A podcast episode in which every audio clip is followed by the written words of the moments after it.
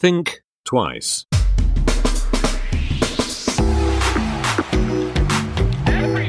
Think twice. Der Podcast über Innovationen, Werte und Wandel.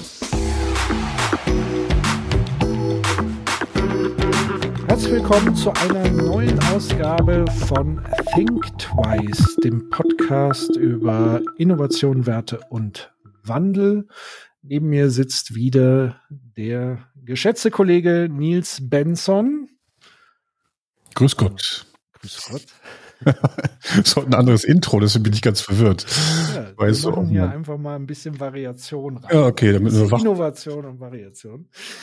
Und wir haben uns wie immer einen besonderen Gast eingeladen mit einem besonderen Thema. Und im Moment haben wir ja das Motto von Wie können wir Fragen am Start. Und diesmal haben wir ähm, eine spannende Frage in Richtung Zukunft und Nachhaltigkeit, nämlich nichts geringer als wie können wir eigentlich die Welt dekarbonisieren? Und dazu haben wir uns einen äh, richtigen Experten eingeladen, der nicht nur theoretisch über das Thema spricht, sondern auch ganz praktisch unterwegs ist, nämlich mit einem eigenen Unternehmen, einem Start-up. Und dazu kann er jetzt ganz viel selbst erzählen. Ich begrüße recht herzlich den Thorsten Becker. Hallo Thorsten. Hallo Patrick, hallo Nils. Hallo. So, Thorsten, jetzt, wo fangen wir denn an? Das Thema ist ja gigantisch hoch. Ich glaube, wir sind uns alle einig, zumindest in dem Kreis. Vielleicht kannst du dann noch mal darüber hinaus, weil du ja ganz viel in der Industrie und so weiter unterwegs ist, ob die Wahrnehmung sich deckt. Ich glaube, wir sind alle sehr problembewusst. Also ähm, es muss dringend etwas passieren, ähm, sonst geht der Planet vor die Hunde. Ähm, und das Thema ist natürlich ähm, Klimawandel, CO2-Ausstoß, Reduktion von CO2. Das nehme ich mal an, war auch deine Ausgangslage, deine Aktivität. Wie bist du eigentlich zu dieser ganzen Thematik gekommen? Was treibt dich da an? Was ist dein, deine Motivation?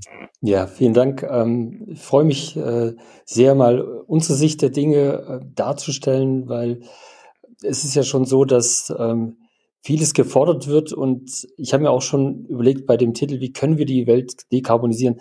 Eigentlich müsste man davon sprechen, wie müssen wir die Welt dekarbonisieren? Ich glaube auch nicht, dass es um den Planeten geht. Äh, Da sind wir ja bekannt, nur ein Wimpernschlag in, der Zeit des Planeten, sondern wir müssen die, die Menschheit retten, ja, und die Natur.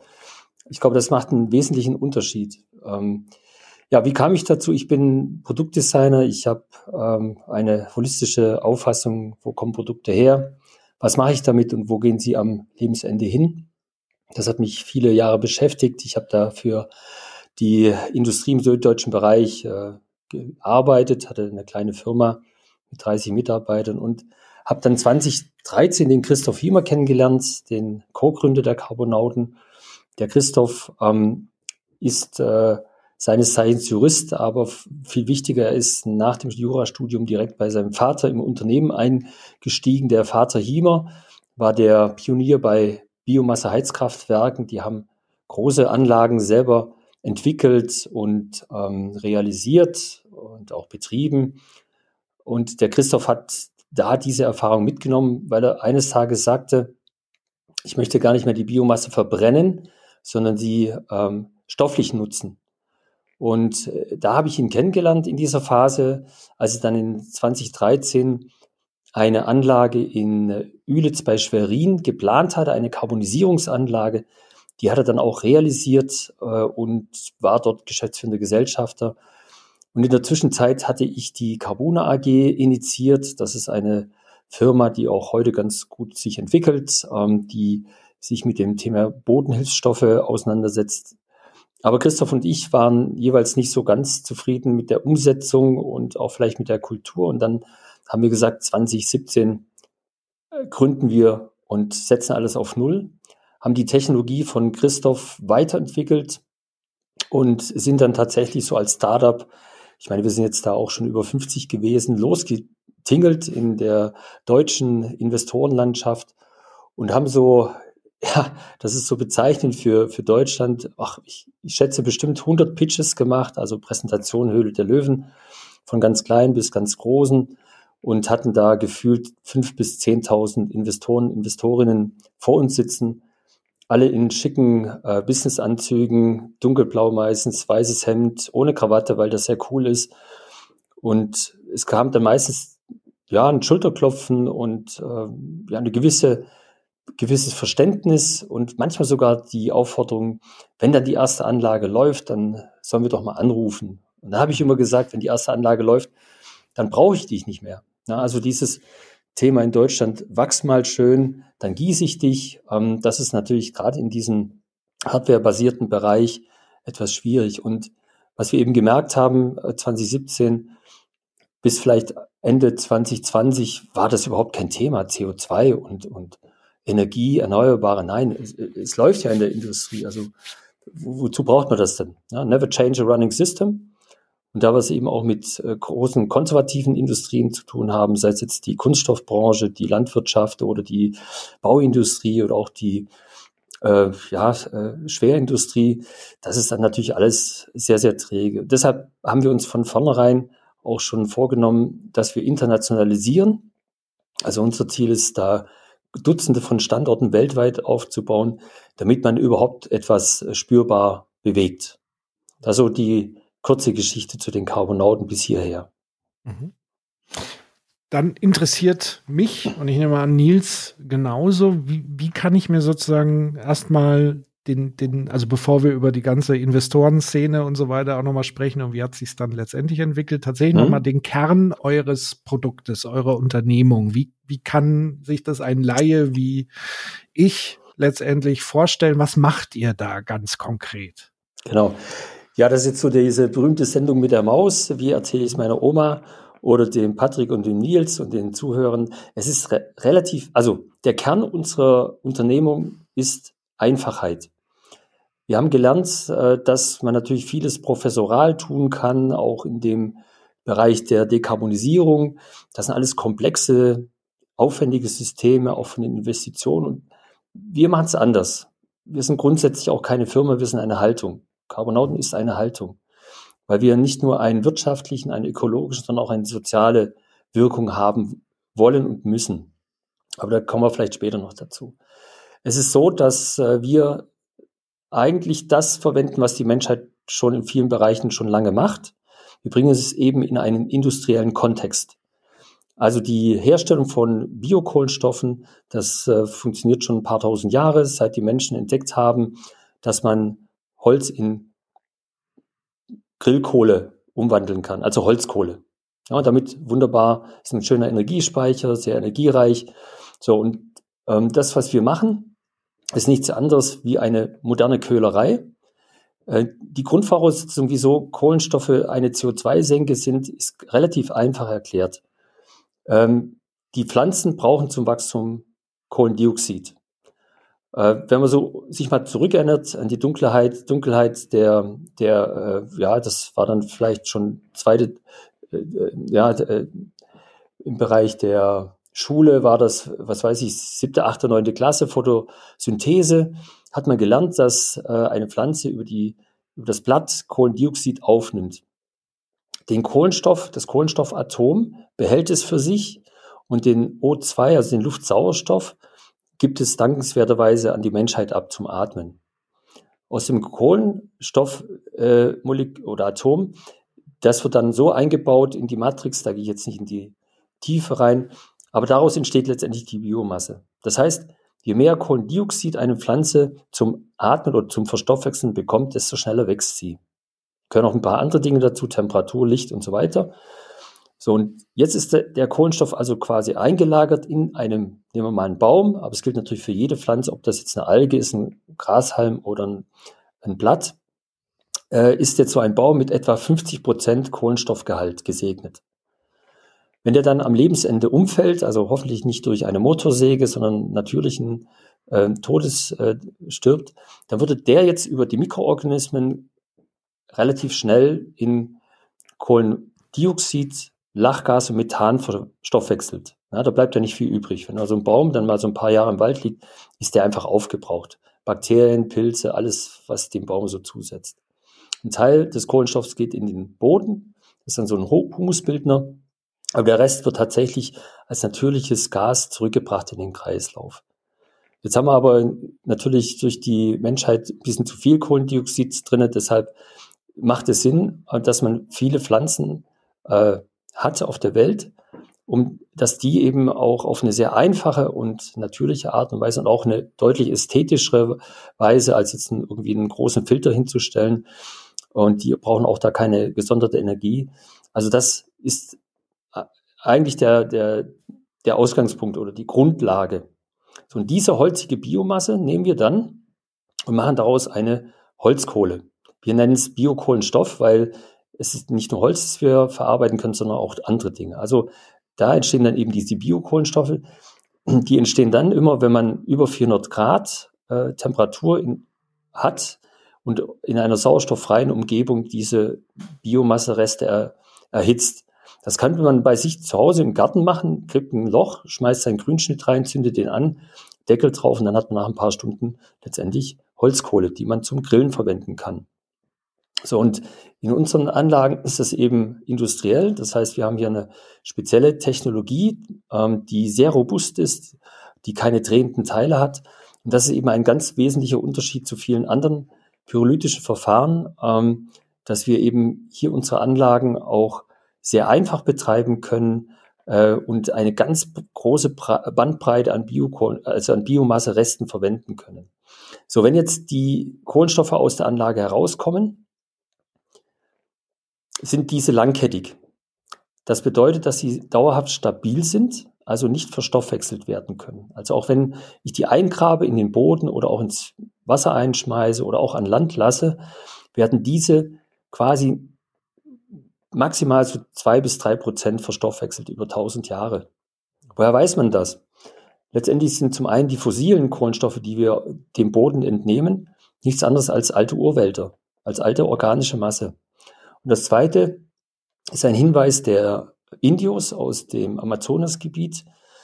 Deutsche Wissenschaftler haben sich in den Ende der, des letzten Jahrhunderts mal aufgemacht, mal recherchiert, warum in diesen nährstoffarmen Böden, wie die Indios dort große Mengen äh, an Menschen ernähren konnten und sind da in den alten Siedlungen auf alte Pflanzungen, als auf alte Äcker gestoßen und haben dort ein sehr großes Pflanzenwachstum festgestellt, haben den Boden untersucht und der war bis in zwei Meter Tiefe schwarz.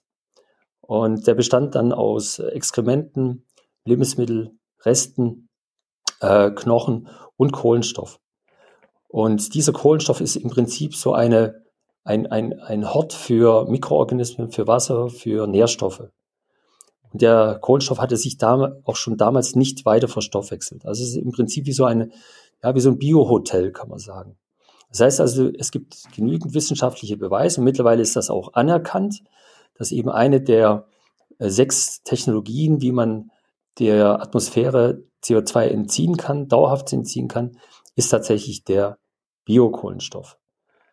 So, das war's zu den Kohlenstoffen. Jetzt ist bei unserer Technologie ganz spannend, also vielleicht da, da nochmal rückblickend, wenn, erst wenn dieser Kohlenstoff ähm, thermisch verwertet würde, also wenn ich den dann grille, ja, zum, als Grillgut verwendet, dann wird wieder CO2 frei, weil durch die thermische Reaktion ein Kohlenstoffatom sich dann immer zwei Luftsauerstoffatome holt, dann wieder CO2 bildet.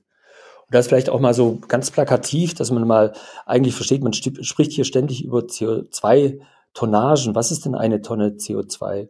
Tatsächlich ist das so ungefähr ein, ein Würfel mit 130 Metern Kantenlänge. Ja, reinen CO2s hat ein Gewicht so um die drei Tonnen nämlich aus einer Tonne Kohlenstoff wird ungefähr, je nach Kohlenstoffgehalt, ähm, werden so an die drei Tonnen CO2.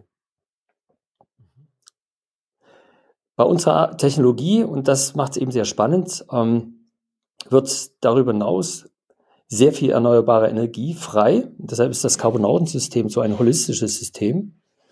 Weil an den Standorten, an denen wir die Anlagen haben, können wir zum Beispiel in ein Nahwärme- oder Fernwärmenetz, aber auch für eine Industrieanlage, einen Dampfprozess, äh, einfach für hohe Temperaturen, können wir grundlastfähig, das heißt 24-7, erneuerbare Energie anbieten.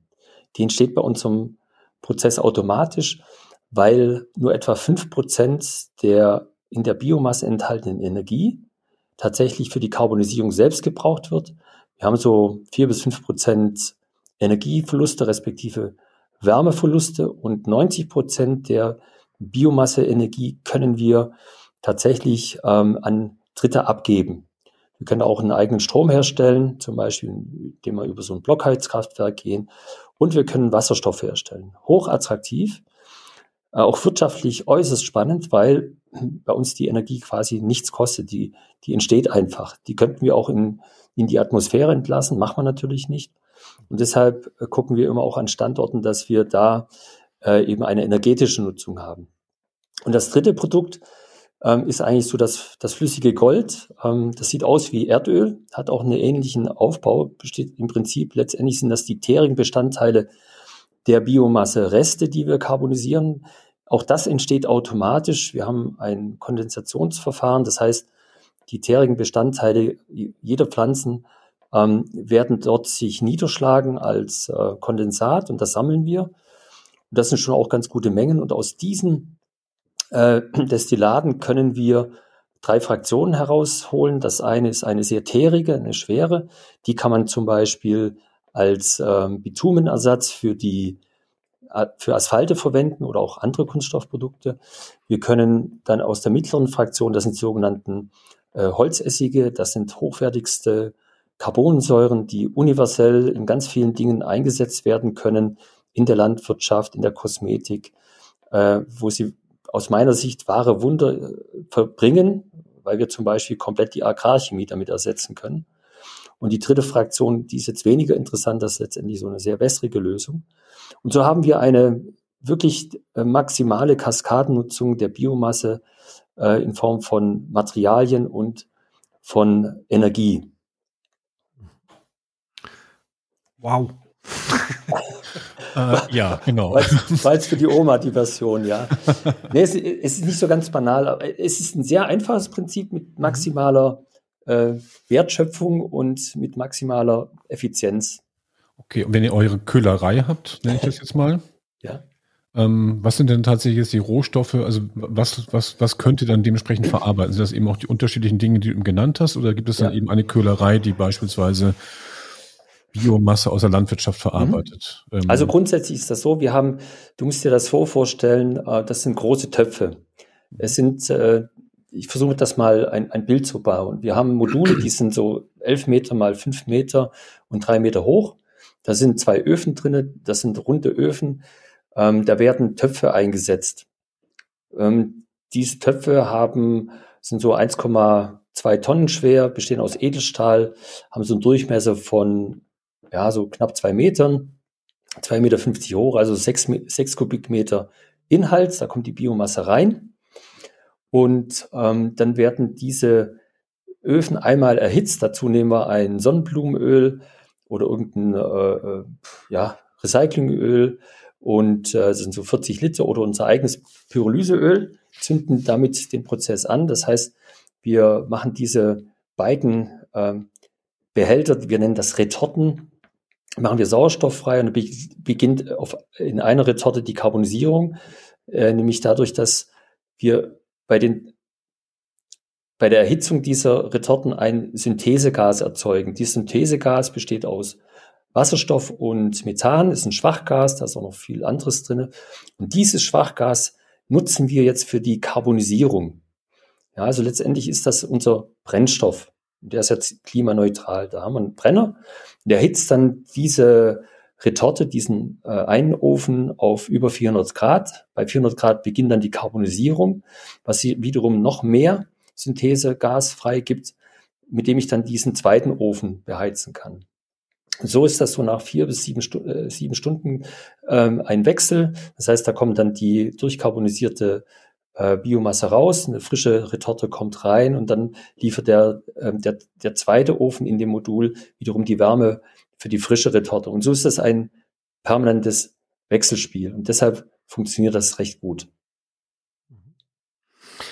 Jetzt habe ich gelernt, also korrigiere mich, wenn ich es falsch gelernt habe. Ihr habt eigentlich drei maßgebliche ähm, Effekte die wirklich, also und deswegen wahrscheinlich auch das Thema ganzheitliche Betrachtungsweise, Ähm, also der erste Punkt wäre ja tatsächlich das reine Binden von CO2 in, ich sag mal, in dieser, in Anführungszeichen, Köhlerei. Das ist ja der eine Prozess. Also so, dass ich verstanden habe, das ist besser, als wenn Pflanzen, Reste, Tote vor sich hinrotten und CO2 mhm. freigeben, nimmt ihr sie sozusagen rechtzeitig aus dem Prozess und macht es in eurem geschlossenen System. Das ist so das eine.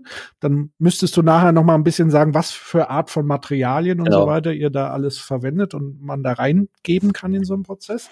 Das zweite ist ja tatsächlich Energiegewinnung, also erneuerbare Energiegewinnung, mhm. die man damit nebenher machen kann, zu 90 Prozent tatsächlich, die ja. übrig sind.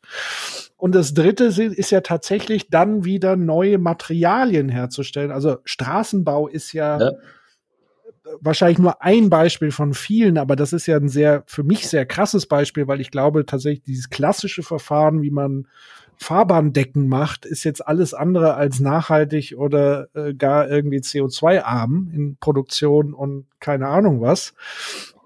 Aber habe ich das so richtig zusammengefasst, dass das drei dieser Effekte eigentlich sind? Genau, genau. Ja, und dann haben wir noch einen vierten Effekt, das ist nämlich die soziale Komponente, weil wir, je nachdem, welchem Markt wir die äh, Destillate oder auch die Kohlenstoffe einsetzen, auch beispielsweise in der Landwirtschaft zu einer, wie ich finde, ganz modernen und sehr schönen Form äh, wieder zurückfinden, nämlich zu der kleinteiligen Landwirtschaft mit Kleinbauern, die dann eben auch in Frieden und mit äh, guten Profiten, nicht nur in Deutschland, sondern eben überall auf der Welt, dort wo es auch kritische Flächen gibt und kritische Zustände, ähm, auch da können wir, äh, haben wir einen, einen Einfluss. Also wir wollen Bio billiger machen. Das ist neben dem Meta-Anspruch, den wir haben, nämlich Klimagas im Gigatonnenbereich zu entziehen über die Jahre. Tatsächlich wollen wir, dass Bio billiger wird, dass die alleinerziehende Person von drei, vier, fünf hungrigen Molchen eben im Superbilligmarkt automatisch Bio kauft, weil es billiger ist als konventionell. Und deshalb hat das eben auch eine soziale Wirkung. Jetzt nochmal auch auf die Frage von Nils einzugehen, die hatte ich nämlich eleganterweise unterschlagen. Was sind das denn für Biomassen? Ich musste das so ein bisschen erzählen mit den Retorten, weil wir haben in dem System, in den Anlagen keine drehenden Teile. Wir wissen, glaube ich, alle, alles, was sich dreht, sei es jetzt beim Auto oder wo auch anders, das kann stehen bleiben. Und diese Technologie, die wir haben, ist so super einfach. Äh, die ist im Detail sehr raffiniert gemacht, wirklich sehr ingeniös. Das hat auch eine Zeit lang gedauert. Äh, aber letztendlich haben wir keine drehenden Teile drin. Das heißt, wir können da so ziemlich alles rein verarbeiten. Das ist neben dem klassischen Holz aus der Forstwirtschaft, zum Beispiel Käferholz, Schadholz, auch äh, Holzhackschnitzel. Ähm, wir können sämtliche Pressreste aus Olivenpressungen, aus äh, äh, Kerne, äh, sei es jetzt eine Babao-Kern oder äh, Avocado-Kerne, alles was hart und holzig ist, eine Kokosschale, bis hin zu schnell wachsenden CO2-Saugmaschinen wie Bambus, Miscanthus, Napiergras, ähm, Akazien, äh, Eukalyptus, das sind insbesondere so im äquatorialen Gürtel Pflanzen, die sehr schnell wachsen, bis zu 24 Mal schneller als jetzt eine deutsche Eiche. Deshalb kann man dort ähm, schnell wachsende Plantagen anlegen, ganz bewusst, um dann vielleicht in der zweiten oder dritten Generation auch wieder Urwälder aufzubauen. Das geht, weil dann der Boden wieder einigermaßen mit Nährstoffen versorgt ist und man tatsächlich äh, aus diesen schnell wachsenden Plantagen nicht nur CO2 entzieht, sondern eben auch dauerhaft äh, einen sekundären Regenwald beispielsweise aufbauen kann. So, das sind jetzt mal die natürlichen Vorkommen. Jetzt wird es ganz speziell. Was wir auch können, sind zum Beispiel sogenannte Siebüberläufe, äh, äh, Siebüberläufe aus der Kompostierung. Ähm, wir machen uns ja gar keine so Gedanken, wo denn jetzt unser Biomüll landet. Der wird eben abgeholt, dann ist er aus den Augen und dann wird er äh, ähm, tatsächlich in Kompostieranlagen äh, angefahren und dort über eine mehrmonatige Rotte wird Kompost erzeugt. Jetzt ist aber in diesem Biomüll eben nicht nur das drinne, was man reinschmeißen sollte, sondern da sind auch viele holzige Bestandteile, da sind teilweise Knochen drinne, also vom Hühnchen oder vom, vom Steak. Und es sind aber auch Kunststoffe drin, also alles, was so die Leute wegwerfen. Und bevor man dann an, am Kompostierwerk seinen Kompost abholt, äh, den, die zwei, drei, vier, fünf Säcke, um seinen Garten damit zu düngen, wird das nochmal abgesiebt. Und da werden eben diese Störstoffe rausgeholt und gesammelt. Und da das eben ein nicht identifizierbares Material ist, äh, hat man in Deutschland da eine Lösung gefunden. Man bringt das in Heizkraftwerke. Teilweise über hunderte von Kilometern, weil die sind immer zentral. Das heißt, bei der Entsorgung dieser Siebüberläufe entsteht auch noch relativ viel Verkehr und sehr viel CO2-Emissionen. Daraus wird dann in den Heizkraftwerken oder in den Kraftwerken wird eben auch Wärme und Strom erzeugt. Ja, also richtig CO2-neutral ist das nicht. Das bedeutet jetzt für die Städte und Gemeinden und Kommunen, dass sie dafür auch Geld bezahlen müssen, dass sie dieses schwere, also schwer zu nutzende Material auch wegbekommen.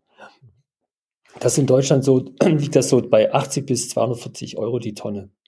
Das heißt also, da entstehen denen auch große, große Kosten. Mhm. So, also auch das können wir verarbeiten, weil bei uns sind die Töpfe groß, alles damit rein, ab 5 mm Kantenlänge bis maximal 300 mm können wir alles verarbeiten. Wir können aber auch Altholz wie Paletten mit Schrauben und Nägeln, die werden geschreddert oder auch ein alter Schrank, alles rein damit mit Kunststoffanteilen. Auch das können wir verarbeiten. Wir haben sogar eine Idee für äh, äh A3 und A4 Hölzer. Das sind so mit viel Chemie belastete Materialien wie Telefonmasten oder Eisenbahnschwellen. Auch da, die könnten wir prozessieren. Und wir haben erste Versuche gemacht im Labor, wo wir Kunststoffe, die nicht mehr recyclingfähig sind oder chemisch aufbereitbar sind, auch die könnten wir rekarbonisieren. Das heißt, ähm, wir würden aus diesen Kunststofffolien beispielsweise, macht man wieder einen Kohlenstoff. Der ist dann zwar nicht biogen, aber er ist eben fossilbasiert. Aber ich vermeide damit die, äh, die Verbrennung und CO2-Emissionen. Und ich gewinne einen Kohlenstoff, den ich zum Beispiel als Füllmaterial in die Bauindustrie geben kann. Ganz spannend ist, ähm, es war mal die Idee, da was äh, können wir auch zum Beispiel Faserstoffe wie äh, so kommt, also man muss sich vorstellen, Windkraftanlagen beispielsweise, die bestehen äh, unter anderem auch aus den Flügeln und die gehen so nach 15 Jahren circa, gehen die spätestens kaputt, die delaminieren. Das heißt, die Glasfasern oder auch die anderen Kunstfasern, die sind eingebettet in eine Kunststoffmatrix. Das sind so ähm, nicht mehr aufschmelzbare Kunststoffe. Die müssen ausgetauscht werden. Und was macht man damit? Man lagert die in der Landschaft ein, man vergräbt die oder man schreddert die und bringt die irgendwo in, in ein Kraftwerk, wo sie verbrannt werden, wobei die Fasern immer übrig bleiben. Die sind also temperaturbeständig. Das Problem ist, dass bei dieser, äh, bei diesen ähm, Fasern eben auch die Anlagen, die Förderanlagen beispielsweise sehr stark darunter leiden. Es gibt mittlerweile erste Probleme bei Kraftwerken, wenn man dort sein, ähm, sein äh, Mountainbike mit Kohlefaserchassis entsorgen möchte. Da gibt es echte Probleme. Da bleiben, gehen teilweise die Anlagen kaputt. Und die gesamte Fahrzeugindustrie hat damit auch ein Problem, weil es wird jetzt äh, durch die batterieelektrischen Fahrzeuge immer mehr Gewicht gespart und das macht man eben auch über Faserkomponenten, also Kohlefaserteile. Und äh, die werden, da gibt es dann Zuschnitte oder Abschnitte, die nach der Produktion übrig bleiben. Und die kann man auch nicht verbuddeln. Die, die werden teilweise von der Automobilindustrie gelagert, bis, bis es irgendwann mal ein Verfahren gibt, wie man die äh, wieder nutzen kann. Da gibt es so Rekarbonisierungsverfahren, das sind spezielle äh, Startups. Bei uns läuft das nebenher. Und das konnten wir beweisen im Labor, dass wir tatsächlich diese geschredderten Teile äh, rekarbonisieren. Dann entsteht auf der einen Seite fossiler Kohlenstoff, also richtig kleines schwarzes Pulver. Und auf der anderen Seite sind die Fasern freigelegt, die kann man reinigen und dann wieder verwenden für den Leichtbau. Und so haben wir mit diesem Verfahren eben alle Möglichkeiten, sehr variabel im Input wie aber auch im Output zu sein. So, jetzt deine Frage in Richtung Output, genau. Also was wir natürlich machen könnten, wäre an jedem Standort ähm, eine lokal erzeugte Grillkohle. Das ist schon mal eine, ein guter Beitrag. Warum? Ähm, es ist zwar eine CO2-neutrale Emission, aber sie ersetzt immerhin äh, oder vermeidet das Abholzen der Regenwälder in Südamerika, in Afrika oder auch in Osteuropa. Ja, die wenigsten Leute machen sich Gedanken, wo kommt denn eigentlich meine Grillkohle her? Ich finde die besser als jetzt äh, erdgasgestützte Gasgrill oder auch ein Elektrogrill, wenn er jetzt nicht aus einer PV-Anlage gespeist wird, da wäre schon die, die Holzkohle schon eine gute Alternative, wenn sie denn aus Deutschland kommt. Ja, oder aus Europa, aus zertifizierten Wäldern. Und man muss sich überlegen, äh, weltweit äh, werden jedes Jahr 60 Millionen Tonnen äh, Holzkohle hergestellt. Ja, und das ist eben nicht immer nachhaltig. Also in den wenigsten Fällen, das ist ein, ein Milliardenmarkt, da gibt es eine riesige Mafia, ähm, die, die sich da auch nicht gerne die Karten schauen lässt. Also das wäre der, erst, der erste wirklich lokale, sinnvolle ökologische Einsatzbereich. Nun macht es aber wenig Sinn, CO2-Senken zu erzeugen, die dann wiederum thermisch zu verwerten. Deshalb haben wir uns in 2019 ein Patent äh, angemeldet, äh, weil wir überlegt haben, können wir denn den Kohlenstoff nicht mit anderen Dingen vermischen und so eben viele erdölbasierte Produkte ersetzen. Und das ist uns tatsächlich gelungen. Wir haben ein sehr breites Patent angemeldet.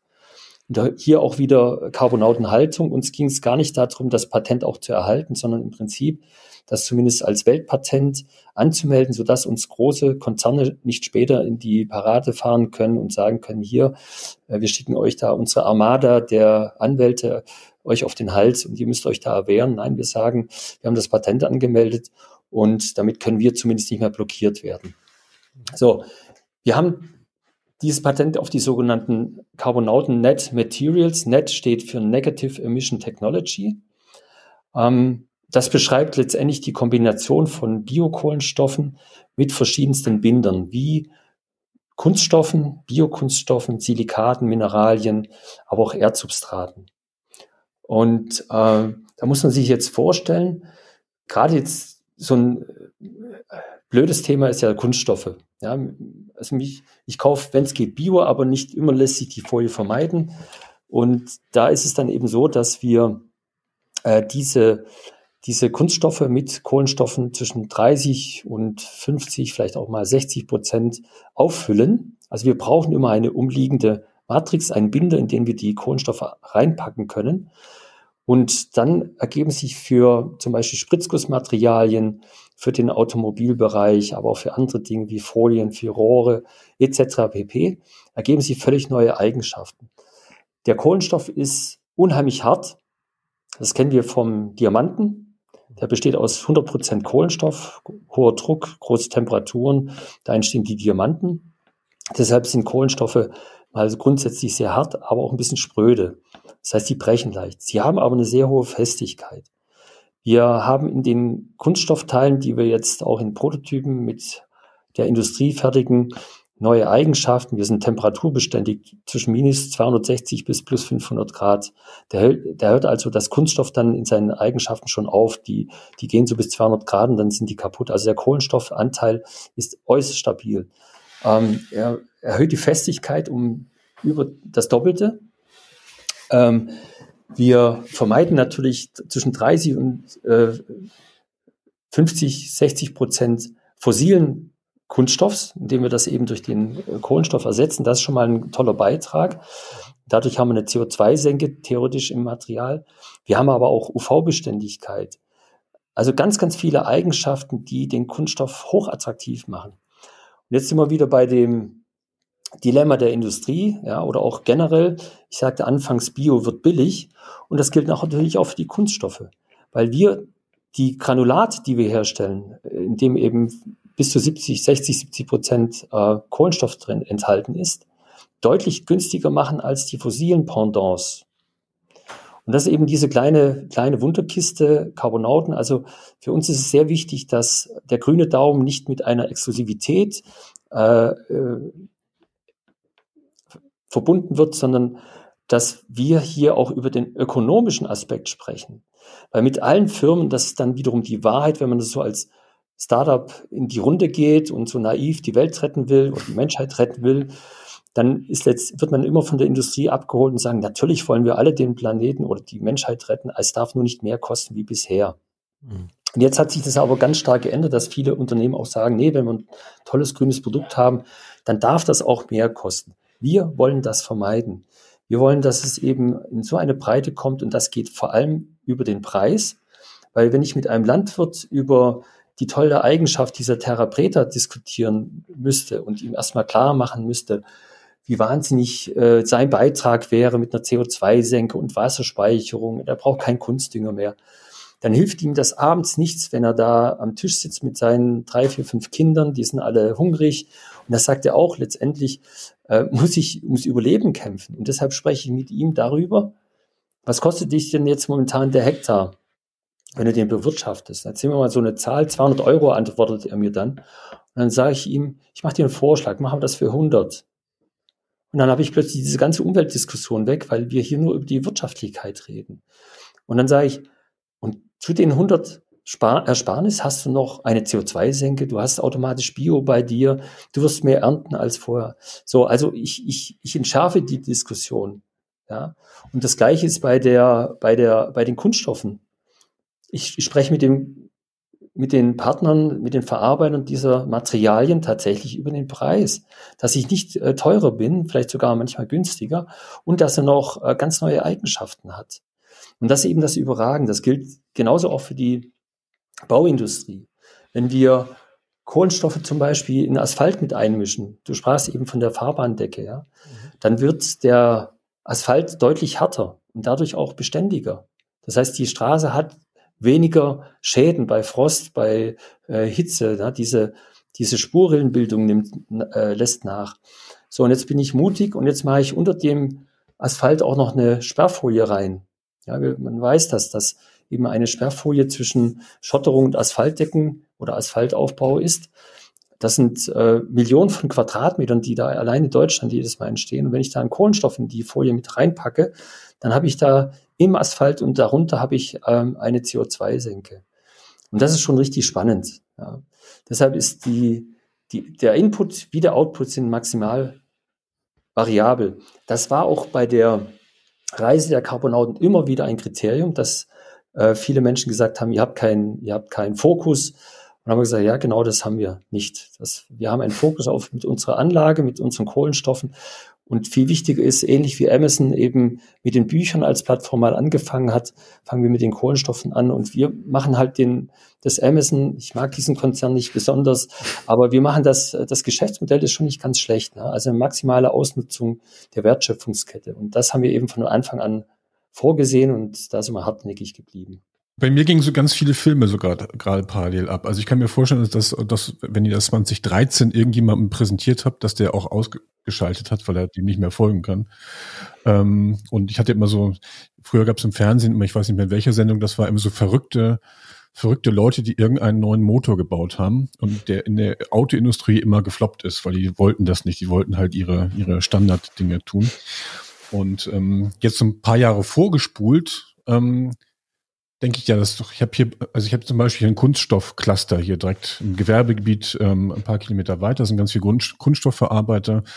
Ein Freund von mir ist Biobauer, ähm, der eine bäuerliche Landwirtschaft, der also immer hat, der immer guckt, wie er Milchbauer ist, versucht eben das so aufzubauen, dass er eine Kreislaufwirtschaft hat.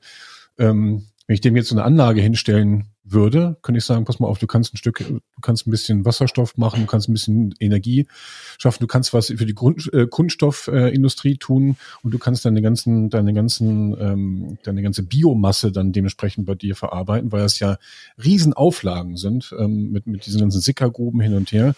Ähm, und da ist genau die Frage, wo ist denn jetzt tatsächlich das Geschäftsmodell, wenn alles möglich ist? Habt ihr, sind das Köhlereien, die eben ähm, zig Millionen Investitionen bedeuten und er kann eben auch äh, der, der, der Landwirt um die Ecke, sage ich mal, mit einem, vielleicht einem sechsstelligen, ähm, sechsstelligen Invest sowas machen. Ähm, ich komme nämlich zur nächsten Geschichte, die stelle ich noch hinten oder packe ich noch mit rein in die Frage. Viele mittelständische Unternehmen, die jetzt von ihren Wirtschaftsprüfern beispielsweise ähm, äh, die Mitteilung bekommen, ihr müsst irgendwie grüner werden, ähm, die fangen jetzt auch solch, die fangen jetzt solche ähm, äh, komischen Dinge an zu tun, dass die sich grüne Kredite holen. Das ist kein Scherz. Ähm, Banken vergeben grüne Kredite, damit der Wirtschaftsprüfer dem mittelständischen Unternehmen sagen kann, ja, du bist auch grün, grüner und damit bekommst ein anderes Ranking. Also die Welt ist da gerade ein bisschen verrückt. So, das heißt, ähm, ähm, ihr müsst doch mit euren Lösungen, müsst ihr doch wirklich offene Türen einlaufen ähm, und, und, und ähm, die, weil äh, es, ich kann ja, egal wo ich bin, ich kann ja immer was mit diesen Themen, mit dieser Thematik anfangen.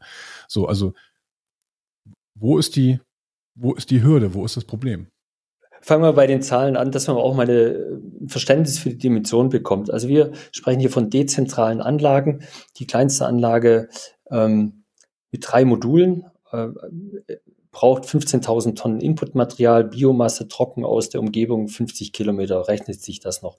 Das haben wir überall in Deutschland, das haben wir auch teilweise in der Welt in gigantischen Dimensionen. Also äh, wir sprechen dann hier über so Olivenproduktion oder, oder auch äh, Kakaoschalen. Das sind riesige Plantagen, Dattelpalmen und so weiter.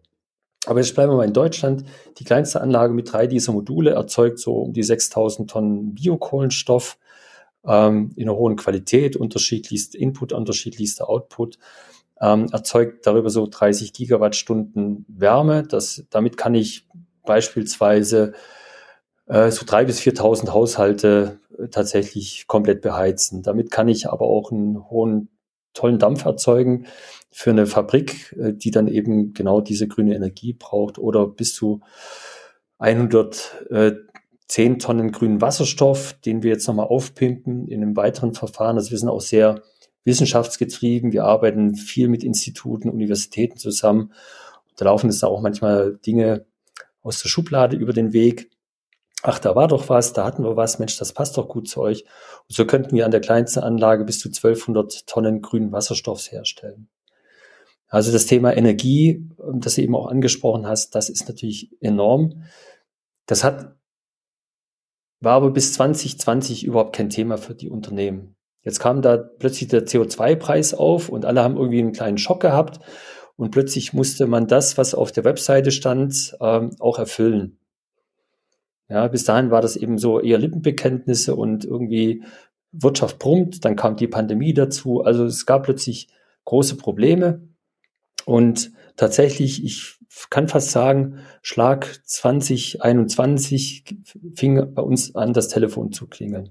Große, kleine, mittlere Unternehmen riefen bei uns an, Mensch, ihr habt, ich habe da mal was gehört, ihr wart da mal auf eine Pitch. Also hat sich auch dieses jahrelange Pitchen hat sich da auch gelohnt, ein riesen Netzwerk aufgebaut. Und plötzlich haben wir die ganzen großen Markenhersteller an Bord, machen Prototypenversuche etc. pp.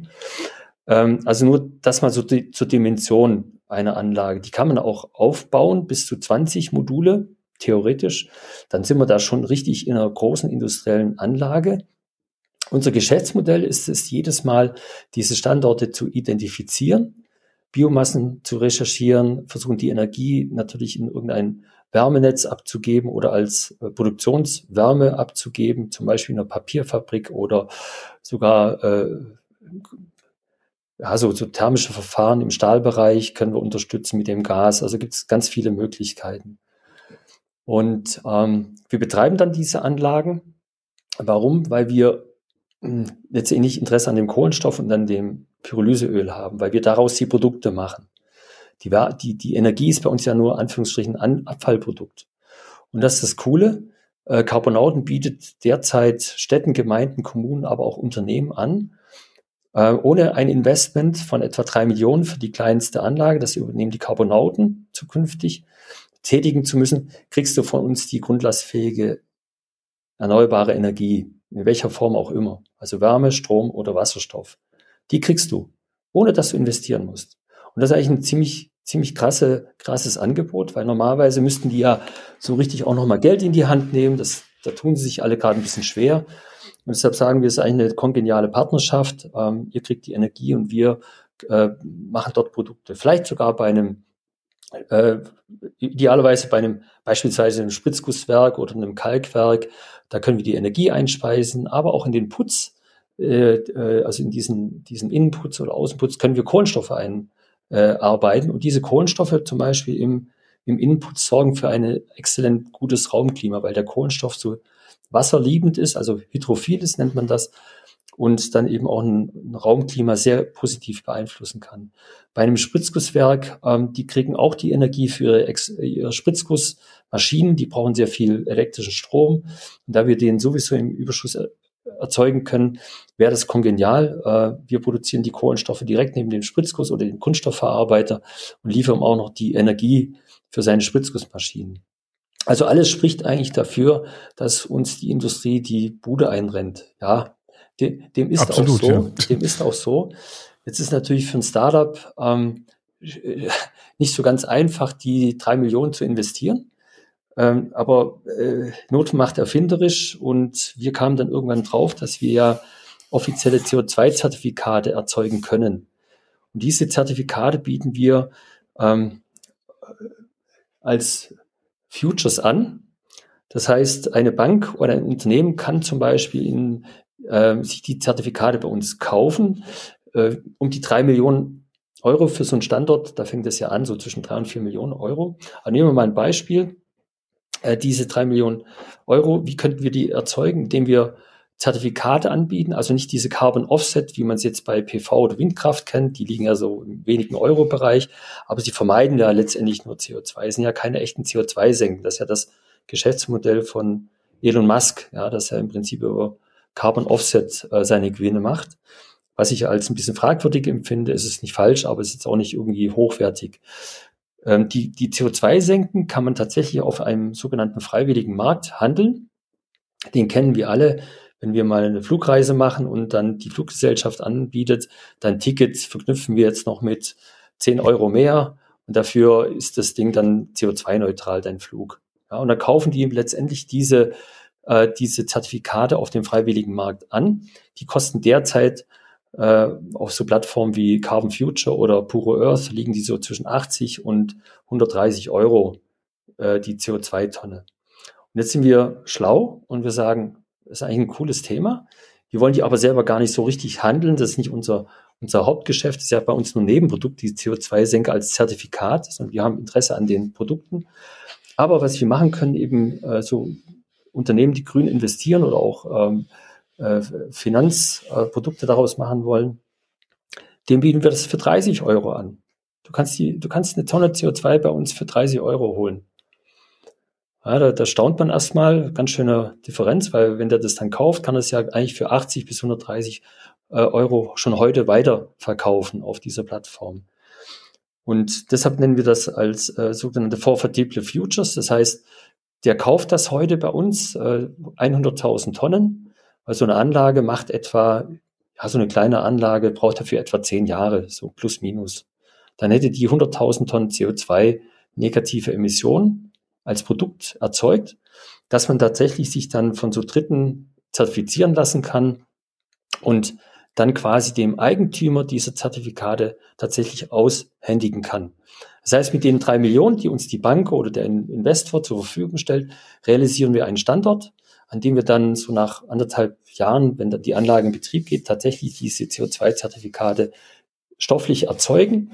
Die bekommt er ausgehändigt und kann die dann im Laufe der Jahre natürlich äh, mit hoffentlich höheren steigenden Preisen auch sehr, sehr äh, attraktiv weiterhandeln. Oder kann sie es in die eigene CO2-Bilanz reinpacken oder damit seinen äh, Kunden ein Geschenk machen oder Produkte damit versehen. Also das ist dann eine Frage der, der Fantasie. Und so wollen wir als äh, kleines Startup ähm, tatsächlich relativ schnell eine große Skalierung erzeugen. Weil bei uns ist, ähm, ihr habt es eingangs erwähnt, wir haben keine Zeit mehr, die läuft uns tatsächlich weg. Ich glaube, es ist auch nur eine Frage der Härte des Aufpralls auf die Mauer. Also können wir da ein bisschen noch die Bremse reinhauen.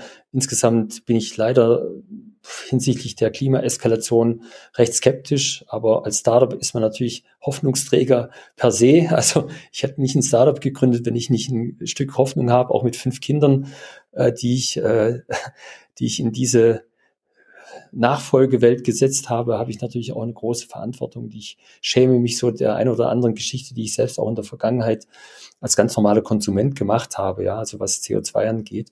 Und da muss ich jetzt versuchen, das irgendwie wieder ein bisschen besser zu machen. Und deshalb ähm, müssen wir das schnell tun.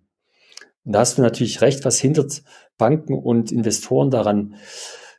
Das muss man die Frage musst du denjenigen stellen, die uns kein, die, denen wir das jahrelang wie Sauerbier angeboten haben. Wir merken natürlich so, insbesondere in den letzten Wochen, wirklich fast schon Wochen oder wenigen Monaten, dass plötzlich auch wir für sehr große Investoren attraktiv sind, die eigentlich nicht so unter 25, 50 Millionen investieren. Das ist ja auch so eine abstrakte Welt der Startups. Also manchmal finde ich das sehr, sehr sehr, sehr abstrakt, was da passiert. Ja, also für mich ist sind 20 Millionen viel Geld. Ich kann das gar nicht so für mich fassen, was das bedeutet. Ja, wir sind auch überhaupt nicht geldgetrieben. Aber es gibt eben Fonds, die nicht unter 50 Millionen anfangen. Und deshalb muss man dann auch ein großes Rad schlagen und dicke Zahlen hinwerfen und dann sind die auch bereit. Aber plötzlich fangen die an, auch in so kleinteilig rein zu investieren. Ein Beispiel.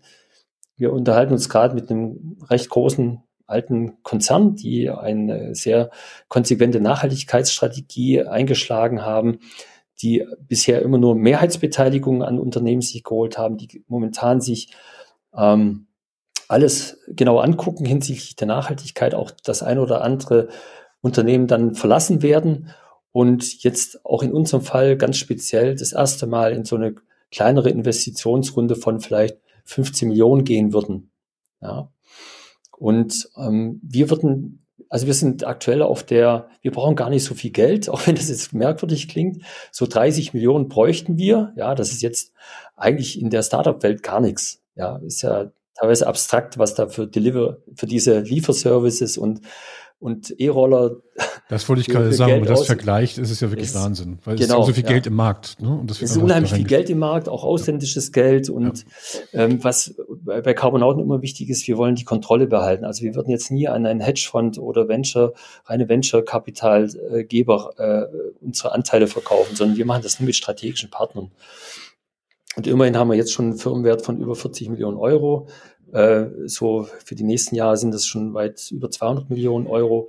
Aber das ist ja auch ein Blick in die Glaskugel. Auf jeden Fall, wenn wir, wir sind gerade auf der, nicht Suche, aber wir schauen gerade, dass wir 30 Millionen Euro zusammenbekommen. 20 Millionen wären für die nächsten fünf Standorte äh, und 10 Millionen für ein Forschungsentwicklungszentrum, dass wir das eben hier in Europa als erstes Carbon Valley investieren, wo wir eben die Forschung und Entwicklung aus verschiedensten Disziplinen zusammenführen und sehr professionell auch aufbauen, um eben die Materialeigenschaften, äh, die Anwendung noch weiter zu verbessern, Wasserstoff, dieses ganze Thema grüne Energie. Also das ganze Carbonautenkosmos soll dort sehr professionell äh, geführt werden, weil wir momentan über eine kleine Werkstatt, ein halbes Labor und eine Küche verfügen, an dem wir unsere Versuche machen und tolle Universitäten und Institute, die uns dabei helfen, die selber sehr neugierig sind.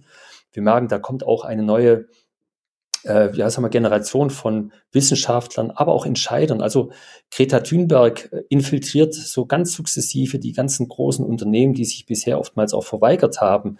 Auch in der Landwirtschaft merken wir einen Umschwung. Es kommen junge oder einfach nicht nur junge, sondern es kommen generell die Erkenntnis, dass die Landwirtschaft so nicht weitergehen kann. Auch die Kunststoffindustrie, die sich äh, auf der letzten Fakuma ähm, in Friedrichshafen wieder mal selbst gefeiert hat, ja, die aber auch mit daran schuld ist, dass 400 Millionen Tonnen Kunststoff jedes Jahr hergestellt werden und für die es kaum, äh, zumindest jetzt bei uns ja, aber sonst in den anderen Weltteilen kaum Entsorgungsmöglichkeiten gibt. Äh, sei denn, ist es das Meer oder, oder ist es das Feuer.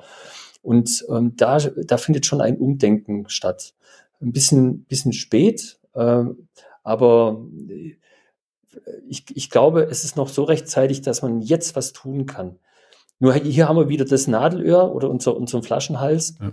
Wir brauchen die Anzahl an Anlagen. Standorte haben wir ach, locker vier Dutzende äh, schon ähm, recherchiert. Da kann man sofort anfangen. Und das würde auch jetzt in den nächsten äh, Wochen wird es dort weitere äh, Zusagen äh, geben, dass wir Standorte auch realisieren können, überall auf der Welt. Also wir sind jetzt mittlerweile in Kanada, in den USA, in Brasilien, Kolumbien, Panama, in China war jetzt wieder so ein Thema, da muss man sich überlegen, will man das? Ja, also ich habe da schon auch ein Problem mit der Carbonautenhaltung, mit Freiheitlichkeit und Selbstverwirklichung und auf der anderen Seite. Aber CO2-Moleküle denen ist das eigentlich egal, ähm, wo eine Grenze ist, wer welche Religion hat oder äh, wo welcher äh, Autokrat herrscht, äh, sondern CO2-Moleküle sind auch 24-7 unterwegs, haben keine Öffnungszeiten wie eine Behörde. Also das ist so, ja, ist, ist noch ein spannendes ethisches Thema, das wir hier lösen müssen. Ich habe noch eine technische Frage. Also angenommen, alles ist sozusagen in trockenen Tüchern. Wie lange würde es dauern, so eine Anlage aufzustellen, bis sie betriebsbereit wäre? Also wir haben jetzt in Eberswalde die sogenannte vierte BIMSCH, das ist ein nach dem Bundesemissionsschutzgesetz ein, eine äh, Erlaubnis das muss man sich vorstellen wie ein Biomasse-Heizkraftwerk, nur ganz klein. Also wir haben einen minimalen Abgas, äh, CO2-neutrales Abgas. Die pandemiebedingt hat das etwa zwei Jahre gedauert. Aber ein ganz gutes Miteinander. So. Äh, wenn wir diesen Ordner dann einem, einer anderen Behörde in Deutschland auf den Tisch legen, dann haben wir die Hoffnung, dass das deutlich schneller geht, also ein halbes Jahr, äh, weil im Prinzip alles schon da ist. Die sind zwar von Land zu Land unterschiedlich, äh, also von Bundesland zu Bundesland äh, werden die leicht angepasst, aber letztendlich ist es immer die gleiche Basis und das ist eben auch das Schöne, dass wir immer eine skalierbare Technologie haben. Dann müssten wir das Engineering machen, den, uns den Standort, Standort angucken, Vorverträge schließen mit Stadtwerken oder Energieabnehmern äh, und vielleicht auch den Endmärkten, aber das ist weniger so das Thema, sodass wir so zwischen 12 und 15 Monaten so eine kleine Anlage aufbauen können, auch schon mit einem Blockheizkraftwerk. Also hängt ein bisschen auch von der Lieferfähigkeit ab. Wo werden die Anlagen hergestellt? Also wir produzieren die ja nicht selber, sondern wir kaufen die Teile zu, montieren die. Also wir beauftragen der Anlagenbauer und äh, montieren die dann. Da kommt es ja ein bisschen drauf an, äh, wo die Materialien herkommen. Klar, jetzt momentan sind die Lieferengpässe äh, etwas schwierig und die Preise gehen unheimlich in die Höhe. Aber ähm, ja, so zwölf bis 15 Monate könnte es im besten Fall dauern. Ähm, wir haben ja jetzt gerade sozusagen die ähm, Industrieseite, also die mhm. grundsätzlich dafür jetzt offen ist. Wie sieht's denn auf der politischen Seite aus? Weil ich würde mal sagen, auch jetzt müssten da ja Türen und Tore geöffnet sein. Wie ist genau, also, eine Wahrnehmung bei der Politik?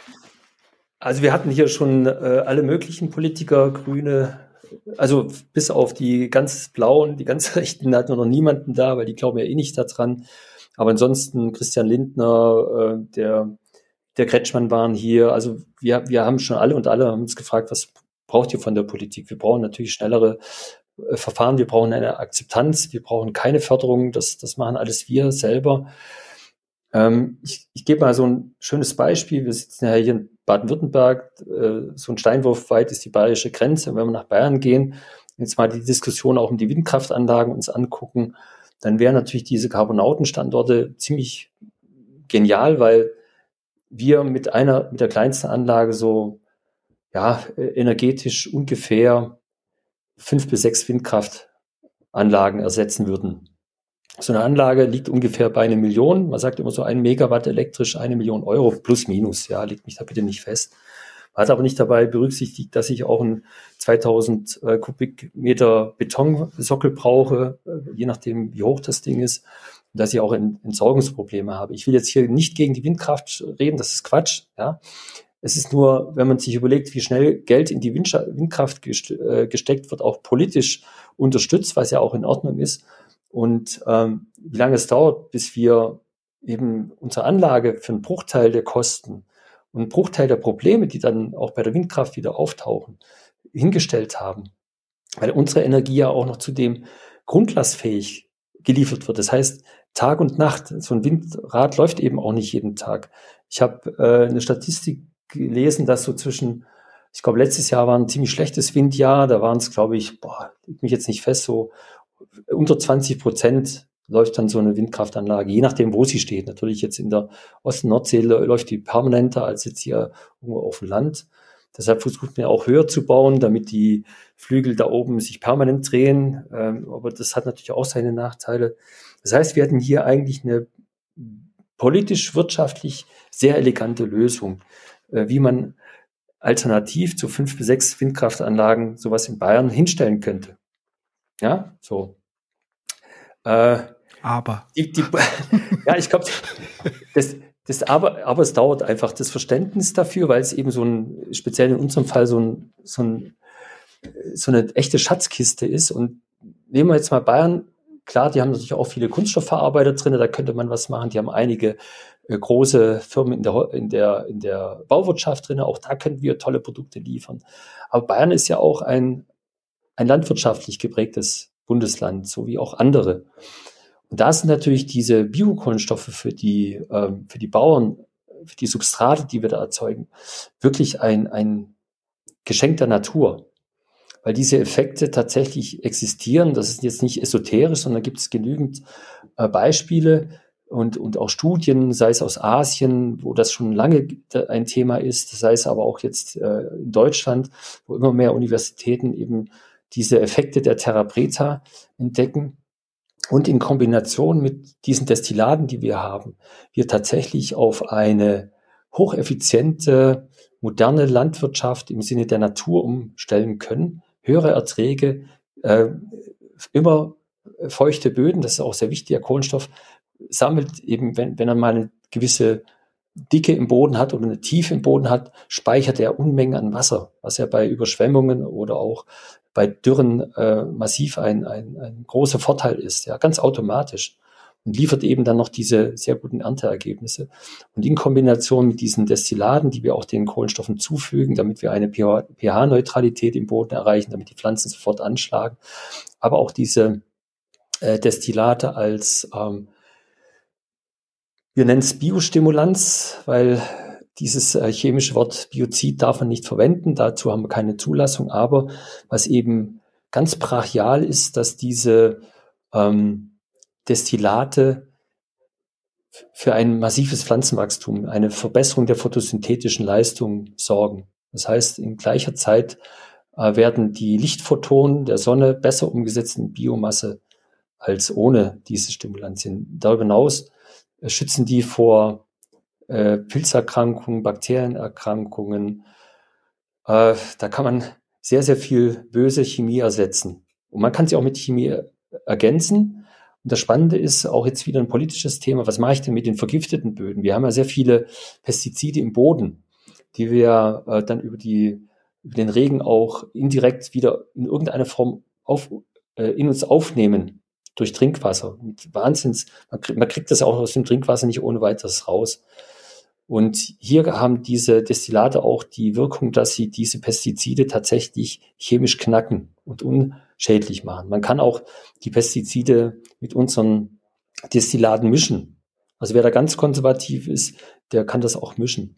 Und jetzt haben wir natürlich ein politisches Thema, weil wir hier ähm, den ländlichen Raum stärken können, weil wir wieder Bauern eine Chance geben, in der Zukunft hochwertige Produkte zu erzeugen mit, äh, mit maximalen Profiten, weil unsere Produkte kosten Bruchteil der Agrarchemie. Ja, und wenn ich all die Kohlenstoffe so zwei, drei Jahre in den Boden gebracht habe, dann reicht das auch mal eine Zeit lang. Da muss ich fast nicht mehr nachdüngen. Da kann ich noch mal einen Kompost dazugeben. Aber toll ist natürlich, wenn ich das jährlich mache und wenn sich dann im Laufe der Zeit eben so eine richtige Schicht von vielleicht einem halben Meter, Meter Kohlenstoff äh, äh, ansammelt, dann können auch die Pflanzen wieder tiefer wurzeln, sind dann wieder windstabiler. Also gibt es einen ganz, ganz großen Effekt mit so sehr einfachen Produkten.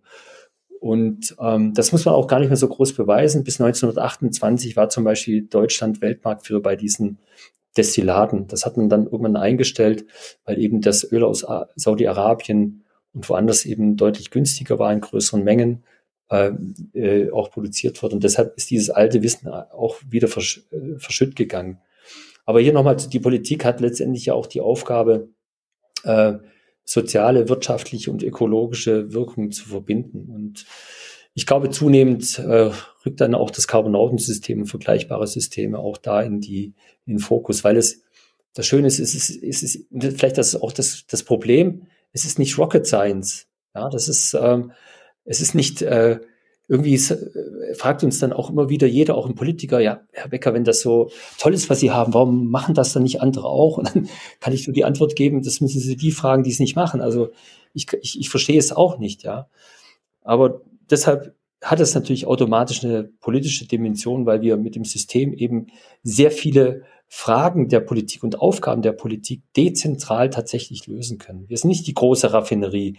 Wir brauchen keine 500 Millionen. Das, das brauchen wir nicht. Ja, das sind kleine, viele kleine dezentrale, äh, klein ist das ja auch nicht, aber viele dezentrale Anlagen. Dann haben wir da ein wunderbares Netzwerk und können tolle Produkte herstellen. Und im Übrigen äh, beschäftigen wir an diesen Standorten auch Menschen, die vielleicht eine zweite oder dritte Chance in ihrem Leben brauchen. Jetzt beispielsweise in, in Eberswalde haben wir alles Arbeitslose eingestellt äh, mit hervorragenden, tollen Kenntnissen, äh, die ja so auf dem Markt eigentlich kaum noch eine Chance hatten. Und die konnten wir so motivieren, weil die so begeistert sind von dem Thema und auch wie wir die Unternehmenskultur haben. Also die kriegen höchste Wertschätzung bei uns, weil das sind die Köhler, die nachher und Köhlerinnen, die nachher an den Anlagen stehen, die müssen das Ding rocken und das tun die mit Herzblut. Also die denken heute schon völlig äh, selbstständig nach, äh, was sie noch besser machen können und ähm, wie sie, also sie freuen sich schon auf die erste Tonne, die sie selbst produzieren. Ja, und das ist auch eine politische Dimension. Also Menschen eine Sinnhaftigkeit in ihrem, äh, in ihrem Arbeitsleben zu geben, Freude an der Arbeit.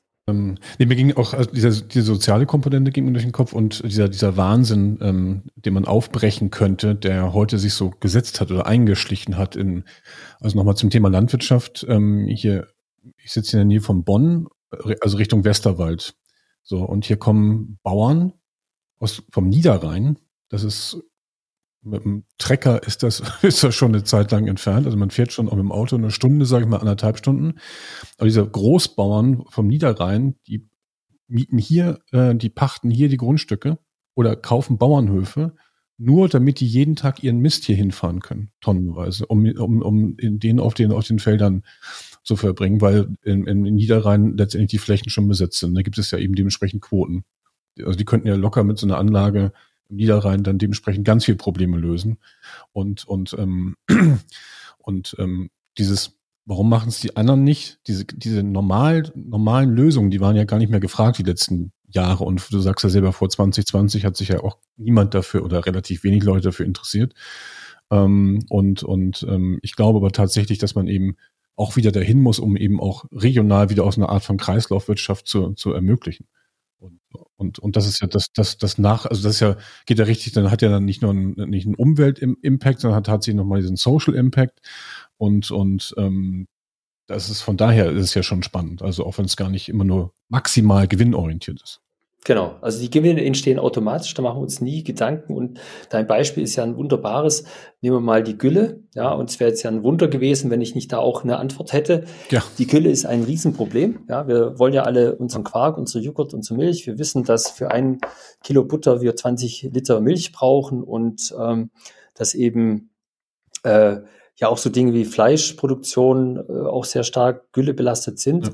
Ich habe mich da, ich habe da, ich bin so ein LinkedIn ähm, Stümper, äh, aber es, ich glaube, es ist mittlerweile eine ganz gute Plattform. Auch für uns habe ich wahnsinnig viele Leute kennengelernt.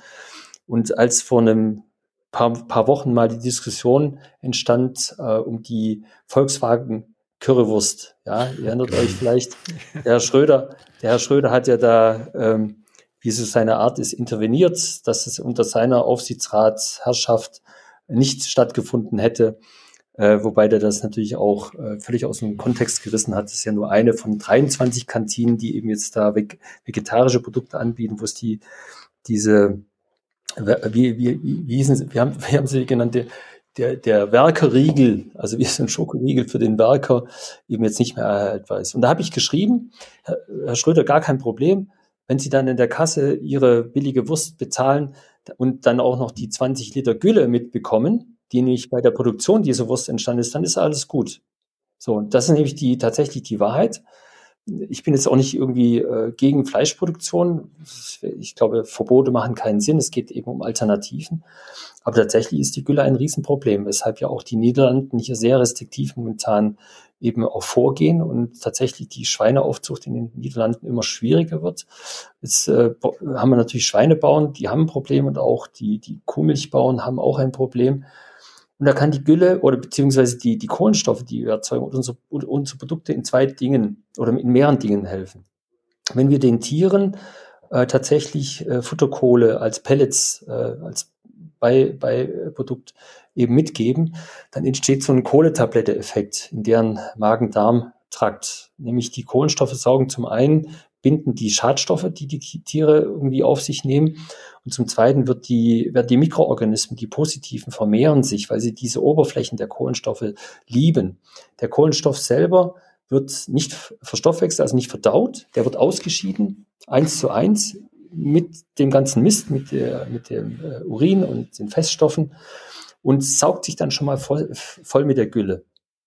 Und wenn, der, wenn das dann ausgebracht wird auf einer Heuwiese beispielsweise, dann ist das wie so eine aufgeladene äh, Nährstoffkapsel, die so ganz sukzessive dann auch die Gülle, die ja gute Nährstoffe hat, auch abgibt. Das heißt, man vermeidet damit auch den sehr schnellen Nitrateintrag ins Grundwasser, was ein Riesenproblem ist. Ähm, zum einen möchte ich kein Nitrat trinken und zum zweiten, die Filteranlagen sind natürlich technisch sehr aufwendig und äh, sehr kostenintensiv. Das ist ein Effekt. Also Langzeitdünger mache ich daraus. Ganz, ganz effizient und habe noch gleich die Wasserspeicherfähigkeit und so weiter. Also das, was ich vorhin bei Therapreta auch schon kurz dargestellt habe. Der zweite Effekt ist, dass wir äh, deutlich weniger Methan äh, haben. Das liegt an der besseren Verdauung, an der besseren Verstoffwechslung, aber auch ähm, die Gülle eben nicht so stark ähm, reagiert draußen in der Umwelt. Das heißt, man spricht da teilweise von 40, 50 Prozent weniger Emissionen, weniger Fliegendruck. All das hat Effekte. Man kann mit den Kohlenstoffen tatsächlich einen Stall, und das wissen wir von den Biobauern hier aus dem Allgäu, der hat über 100 Viecher, wie er sagt, ja, der äh, hat seit 13 Jahren keine Antibiotika mehr bei sich im Stall. Weil auch Biobauern müssen teilweise Antibiotika einsetzen. Äh, präventiv wird es ja sowieso gemacht in der Schweinemast. Das heißt, wir können so einen Stall komplett äh, antibiotikafrei machen. Das ist ja ein total wichtiges Element, weil wir ja nur noch wenigen, wenige Reserveantibiotika haben und äh, die teilweise auch von der Landwirtschaft äh, radikal genutzt werden, ja, zum, zum Schaden der Menschheit. Ähm, ein weiterer Effekt ist, dass wir mit einem Liter unseres ähm, Destillats rund ein Kubikmeter Gülle die Emissionen von Lachgas und Methan, die bei der Verstoffwechslung der oder bei der Gärung der Gülle entstehen, um 85 Prozent senken können. Ein weiterer Effekt ist, dass in der Tierhaltung die, diese Destillate dafür zum Beispiel sorgen, dass die Hufe nicht mehr mit Pilzen befallen werden. Also diese Destillate sind ähm, fungizid, antibakteriell, was zum Beispiel auch in der Hühnerzucht oder in der Geflügelzucht dazu führt, dass es keine Parasiten mehr gibt. Bei den, bei den Tieren. Ähm, rein jetzt mal ökonomisch betrachtet, steigt auch das Schlachtgewicht. ja, den Tieren geht es dann deutlich besser. Das hat also tatsächlich auch einen, Mehrwert in sich der Tierpsyche. Woher weiß man das? Man mag das einfach. Also der, der Bauer da im, im Allgäu, der sagt, er, er kennt seine Emma und seine Lisa, seine Milchkühe und der spürt einfach, wie, sind, wie die Tiere fröhlich werden. So hat er das be, be, bewertet, ja. Und ähm, wir wissen selber, wenn es bei uns im Magen-Darm nicht funktioniert, dann, dann geht es uns schlecht. Ja, das ist ein ganz einfacher Effekt. Und äh, der Magen-Darm ist ja auch mit unzähligen Nerven, äh, man sagt ja, das ist eigentlich das Urgehirn äh, auch der Menschen und deshalb muss Magen-Darm-Klima stimmen und dann geht es uns allen gut. Das heißt also, diese Effekte in die Landwirtschaft, die sind brachial. Ja, und deshalb auch für Großbauern. Ich habe kein Problem mit Großbauern, wenn sie das alles anständig und gut machen. Und wir kriegen natürlich auch auf die, ich gebe mal, ich gebe mal ein, ein, ein tolles Beispiel. Das ist so ein, das zeigt so die Wirkung des Carbon-Augen-Systems, auch wenn es jetzt nicht hier stattgefunden hat. Es ist in Ghana. Wir sind in Ghana, haben eine kleine Plantage mit Kakao oder helfen, helfen Kakaobauern äh, mit unseren äh, Kohlenstoffen und mit diesen Destillaten. Wir haben da eine kleine Produktionsanlage, die ist ein bisschen anders aufgebaut. Und da hatten wir letztes Jahr ähm, zwei Felder angelegt, eins klassisch mit Agrarchemie, so wie es die Bauern da unten einsetzen für die Kakao, für den Kakaoanbau und eins eben mit, äh, mit vor allem überwiegend den Destillaten. Beide absolut identisch, beide nebeneinander liegend, äh, gleiche Anzahl von Pflanzen, gleicher, äh, gleiche Art von Kakaobäumen oder sind ja so buschige Pflanzen, so kleinere, so Halbschattengewächse sind das ja. Und wir hatten dann geerntet 13 Säcke Kakao auf dieser äh, Agrarchemie besprühten, also man könnte sagen, Glyphosat wurde dort eingesetzt und äh, bei uns eben nur diese Biostimulanz und wir hatten auf unserer Seite 24 Säcke Kakao. Ja, drüben war tot. Wir haben den Boden untersucht wie ein Antibiotikum. Da lebt nichts mehr.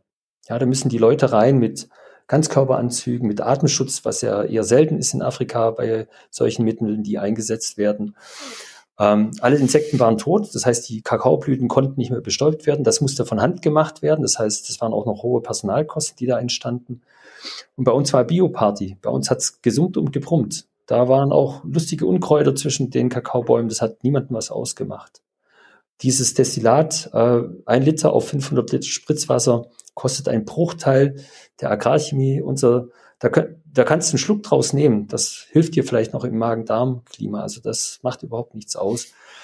Worauf dann äh, nach der Ernte zwei Tage später auch die Leute von äh, dem Agrarriesen, äh, die Vertreter gingen dann in die Dörfer und haben massive Drohungen ausgesprochen. Das hat auch gewirkt. Äh, dann hat man drei Monate lang nichts mehr verkauft. Nach drei Monaten kamen die ganzen Kleinbauern wieder zu uns zurück, weil sie einfach gesehen haben, auch dass die Preise so niedrig sind. Ähm, was erschreckend für mich war und wofür ich mich schäme und wir uns alle schämen sollten, ist, dass diese, wir haben dort unten guten Kontakt zu einem von Deutschen vor 60 Jahren gespendeten Krankenhaus. Die Leiterin erzählte uns, dass sie dieses Jahr noch nie so viele Kinder und Jugendliche auf der Krebsstation hatte. Äh, wie kommt das? Letztendlich werden diese Chemikalien ins Grundwasser gespült und über die Ziehbrunnen der Dörfer trinken das die Leute. Eins zu eins. Nur damit wir billig Kakao haben. Ja. Und das muss man eben betrachten, wenn man eben ähm, Schokolade und andere Dinge kauft, die nicht bio sind, dass man eben auch damit Leben zerstört.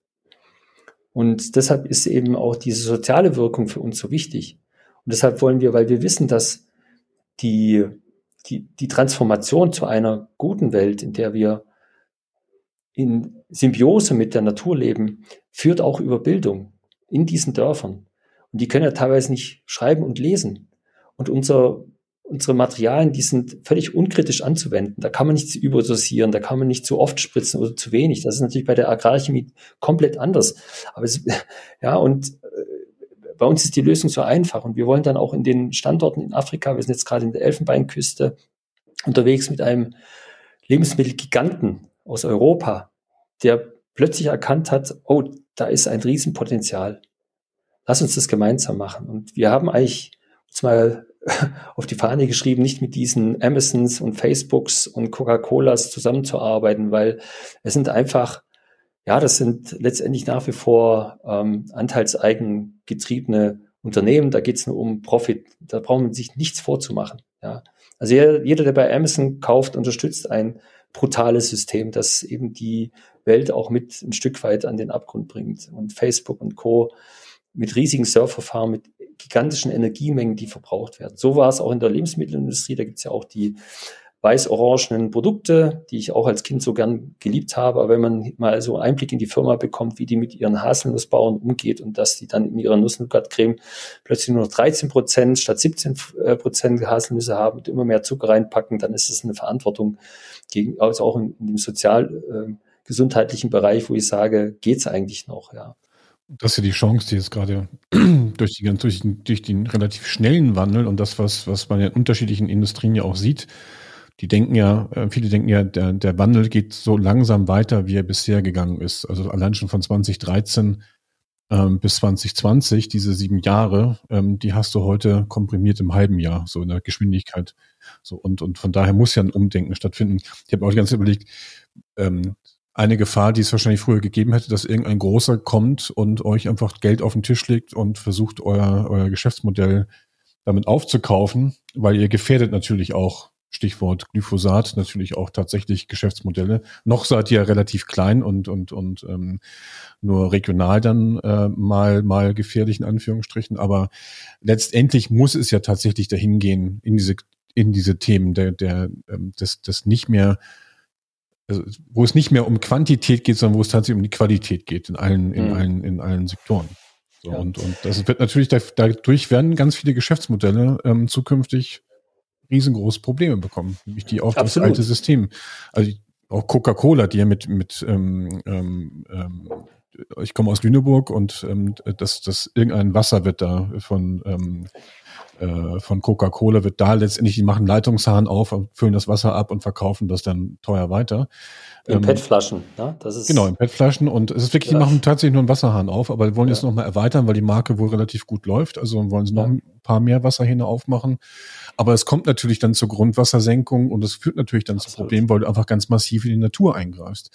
Und, und, und auch gerade Landwirtschaft ähm, ähm, äh, ist ja auch zum Teil sehr mafiös. Ähm, und ich, was ich auch gerade äh, Ghana gedacht habe, ähm, dein, dein Namensvetter Thorsten Schneider oder Schneiders, Schneider, glaube ich, der, der in Afrika unterwegs ist und diese mobilen ähm, Solarparks baut mit mhm. Containern. Ja. So, und der hat, habe ich mir irgendwo gesehen, jetzt ähm, bei, bei YouTube, der war auf, in Afrika irgendwo unterwegs und, ähm, und, und ähm, da gibt's dann die Dieselmafia, die die ganzen mhm. Transformationen, äh, Transformatoren mit Diesel ähm, äh, ähm, betreiben und damit Strom generieren. So, und, und der wurde tatsächlich körperlich bedroht und hat dann, noch, ja. hat dann ein paar Jahre später erst nochmal einen zweiten Anlauf gemacht. Also man sieht, wie empfindlich solche Systeme sind und, und, und, und ähm, aber auf der anderen Seite wenn man überall mal reingeht, in Landwirtschaft habe ich mich mal relativ intensiv mit beschäftigt, da kannst du ja nur die Hände über den Kopf zusammenschlagen ähm, und dich fragen, wie krank wurden die Menschen dort gemacht mit dem, was man industrielle Landwirtschaft nennt. So. Ja. Also äh, jetzt, jetzt haben wir, äh, also wir hätten nie mit diesem riesigen Konzern, das ist wirklich ähm, Gigant, den kennt man auch, ähm, zusammengearbeitet, wenn ich nicht ein Interview vom Vorstandsvorsitzenden von einem ja, so drei Monaten kam das in einer großen Tageszeitung. Und der hat dann sehr beeindruckend gesagt, ähm, wenn wir unser Geschäftsmodell nicht verändern und die Transformation schaffen, wird es uns in 2050 nicht mehr geben. Und da sagt jemand, der um die 100 Milliarden Umsatz macht. Ein Gigant. So, und jetzt ähm, tatsächlich runtergebrochen auf die Dieselmafia. Wenn so ein Unternehmen und beziehungsweise meine oder unsere Überlegung war dann, wir haben etwas, was die nicht haben, und die haben etwas, was wir nicht haben. Wir dürfen auch nicht religiös oder ideologisch sein, das sind wir nicht, ja, sondern wir müssen auch den Bad Guys, den Bad Boys der Welt die Hand reichen können. Und das tun wir gerade. Wenn ich dort, wo ich merke, dass dort eine ernsthafte Veränderung stattfindet, dann hat natürlich die Zusammenarbeit mit so einem großen Partner ein Wahnsinns äh, äh, eine Wahnsinnswirkung, weil ich dann gar nicht mehr gegen die Agrarchemie gehe. Also ich bin dann gar, wir, wir gucken sowieso nicht, also die Carbonauten kennen keine Wettbewerber. Jeder, der etwas dazu beiträgt zum Klimaverbesserung, ist herzlich willkommen. Also wir folgen da die sogenannte Blue Ocean Strategie, wie es ja auch schon Steve Jobs gemacht hat. Den hat das nicht interessiert, ob es Nokia gibt und andere. Da, da zieht man seinen Kurs durch und kümmert sich nicht um den Wettbewerb. Das kostet einen nur Kraft. Und wenn wir mit denen zusammenarbeiten und da sieht es gerade ziemlich gut aus, dann haben die den Einfluss, dann bestimmen die, wie sie es haben wollen. Und dann diskutieren wir nicht mit der Agrarchemie, sondern die machen das. Ja, und dann äh, ist der, ist die Lieferkette so weit runtergebrochen, verpflichtet, diese Materialien einzusetzen, Dieselmafia hin oder her. Ja, weil das betrifft natürlich uns auch die Dieselmafia, denn unsere Anlagen erzeugen in in äh, Ghana aus den Kakaoschalen diese Kohlenstoffe, die wir für den Boden einsetzen, diese Destillate für die äh, als Ag Agrarchemieersatz und sie erzeugen grundlastfähig Strom. Und das ist eines der größten Probleme in Afrika. So eine PV ist ja toll, aber die geht halt nur in Afrika, äh, da ist relativ schnell dunkel wieder. Ja, da hat man zwar viel Sonnenintensität, aber je heißer die Sonne draufknallt, desto ineffizienter wird die PV, das muss man auch wissen. Und deshalb sind unsere Anlagen so ein ja, so ein Geschenk an so eine Region, weil wir eben da die eine oder andere Fabrik oder auch den kleinen Handwerker mit Strom versorgen können für ein relativ kleines Geld. Und ähm, deshalb war eben strategisch die Überlegung, also klug zu sein und genau mit diesen Konzernen, die einen absoluten Transformationswillen haben und wo wir auch merken, plötzlich werden aus der Sustainability-Abteilung mit zehn Leuten für einen Konzern mit, mit äh, fünfstellig, sechsstellig Menschen, ja, die über eine Million Kleinbauern äh, als Lieferanten haben, äh, wird plötzlich eine Abteilung mit, mit, mit mehreren hundert Leuten, weil, weil die das Thema ernst nehmen, weil die dort rein investieren, weil die in Forschung und Entwicklung rein investieren. Und da liefern wir halt aufgrund unserer Agilität und aufgrund unserer ähm, Technologie etwas, das kann auch ein großer Konzern uns nicht vom Tisch wegkaufen. Also würde da, würde da einer eine Milliarde hinlegen, ich würde es nicht machen, es würde mich nicht interessieren. Überhaupt nicht, ja. Sondern ähm, es, es geht hier darum, mit, den, mit diesen großen Spielern die Dinge groß zu machen. Ja, das, ist, das ist die einmalige Chance, die wir da haben. Und das wird auch mittlerweile so gesehen. Also selten, meistens unterhalten wir uns tatsächlich mit, mit Entscheidern. Und jetzt haben wir noch die Hoffnung, noch mal so zehn Jahre, dann ist die Greta Thunberg und Co., die sitzen nämlich genau in den Positionen, wo das dann selbstverständlich wird. Ich sage es mal sehr, sehr derb oder sehr direkt, das ist sowieso meine Art. Ich, wir haben unseren Kindern ganz schön ins Wohnzimmer geschissen. Und da reicht eben Lüften nicht mehr. Und deshalb müssen wir etwas tun, weil die Kinder sind zu Recht sauer und die Enkel auch und die Urenkel. Das ist, das ist schon sehr radikal und ähm, deshalb habe ich, und das wiederum Startup, ich habe die Hoffnung, dass die Entscheider, die politischen wie die wirtschaftlichen Entscheider äh, und auch die, ja, die Unternehmer und die Landwirte einfach eine Generation bekommen, die die Erforderlichkeit sehen und die Dringlichkeit sehen, auch für ihr eigenes Überleben, im Kampf um, um wirklich das eigene Überleben, das tägliche, äh, dass eben mit solchen Systemen, wie wir es haben, auch gearbeitet wird. Das dauert nicht mehr lange, das ist relativ schnell, kommt das zwangsweise. Ich glaube, die Chancen stehen dafür ganz gut, weil auf der einen Seite hast du den Druck der Investoren, die jetzt auch noch in Green Tech ähm, investieren, weil es eine Risikoabwägung ist.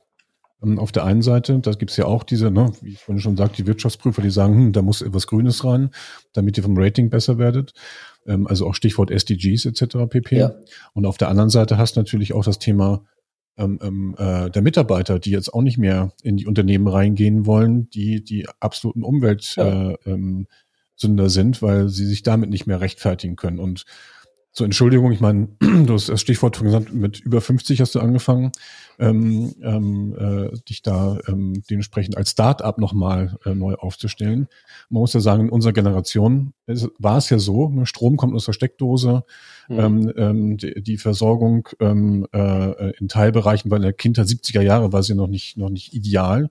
Also war es etwas ganz normal, dass der Konsum dann immer also da hat man sich keine Gedanken gemacht über, über, über Plastikabfälle ähm, Abfälle etc. pp. Ähm, weil das Bewusstsein, das war ja Wachstum, das war, wurde überhaupt nicht hinterfragt, das war wie, wie noch ein verlängertes Wirtschaftswunder letztendlich. Und, und das ganze Thema Umwelt kam ja dann tatsächlich auch erst durch, durch, ähm, durch, durch Anti-Atomkraft und, und die Grünen. Aber es hat ja dann auch noch mal 20, 30 Jahre gedauert, bis es jetzt endlich ähm, in den Köpfen angekommen ist, weil die Zusammenhänge auch immer klarer werden und, und, und die Ergebnisse letztendlich oder die negativen Ergebnisse letztendlich immer offensichtlicher werden. Und, und, und ähm, von daher ähm, finde ich diesen deftigen Ausspruch, den du gebracht hast bezüglich deiner Kinder, absolut richtig und es ist notwendig.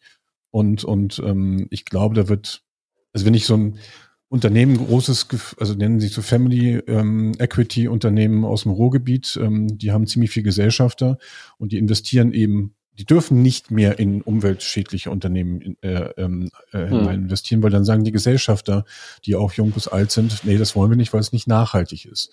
So, die sagen, sie sind enkelfähig. Das ist, glaube ich, auch ein ganz guter Begriff dafür, wie man heute agieren muss. Man muss immer für die übernächste Generation genau. mitdenken und und nicht die schnellen ähm, die schnellen Quick Wins generieren wollen. Ja. Und äh, da gibt es einen schönen Begriff, ähm, weil natürlich genau, wir sind ja nicht das einzige Startup in dem Bereich, also schon, schon zu beobachten. Und wir kennen einige Startups, mit denen wir auch jetzt kooperieren, zum Beispiel bei einem Pflanztopf, der sich im Boden selbst abhaut. 20 Millionen Pflanztöpfe werden jeden Tag in der EU aus Kunststoff hergestellt. Wahnsinn. Wo landen die? Ja bei uns im gelben Sack, da werden sie aussortiert, verbrannt, weil Erdanhaftungen dran sind, die kannst du nicht mehr ja. äh, recyceln. Und äh, in Griechenland oder in Italien auf der wilden Müllkippe werden sie verbrannt oder schlimmstenfalls im Meer als Mikroplastik. So, wie, äh, wie, wie komme ich drauf? Das heißt, ähm, da, da unterstützen sich gegenseitig Startups mit wenig Geld und, und die schaffen das aber, das macht auch total Spaß. Und wenn man dann an die grünen, äh, an die großen grünen Fonds hingeht oder an alle, die jetzt so auch so dieses Thema Grün auch für sich entdeckt haben, weil ja auch da Margen drin stecken. Ja, das ist ja auch teilweise mit hohen Preisen versehen. Man kann ja plötzlich Bio teuer machen und äh, unglaublich. Also nach wie vor ist das nicht nur ähm, umweltfreundlich, sondern geht es letztendlich immer auch um Gewinne. Ist ja auch legitim, ja. ja. Aber, aber deshalb das Wort aber, die Realität ist eben so, dass diese kognitive Dissonanz dazu führt, dass wir letztendlich eine sogenannte Due Diligence nachweisen müssen. Also äh, so ein, so ein Investor kommt dann zu uns rein, will jetzt erstmal ein Businessmodell sehen. Ja. Wie verdienen wir Geld? Ja, das ist so, es ist so merkwürdig. Auf der einen Seite geht, fährt die, fährt die Menschheit gegen die Wand und man überlegt sich, wie teuer die Bremse sein darf. Ja.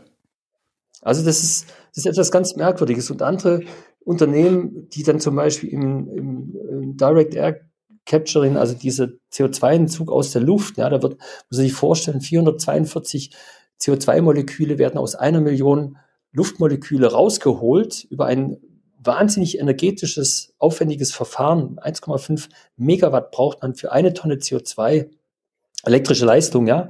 Da muss Wärme erzeugt werden in diesen Filtern. Das heißt, ich habe unglaublich hohe Kosten von mindestens 500 Euro äh, pro Tonne CO2, sogar steigend.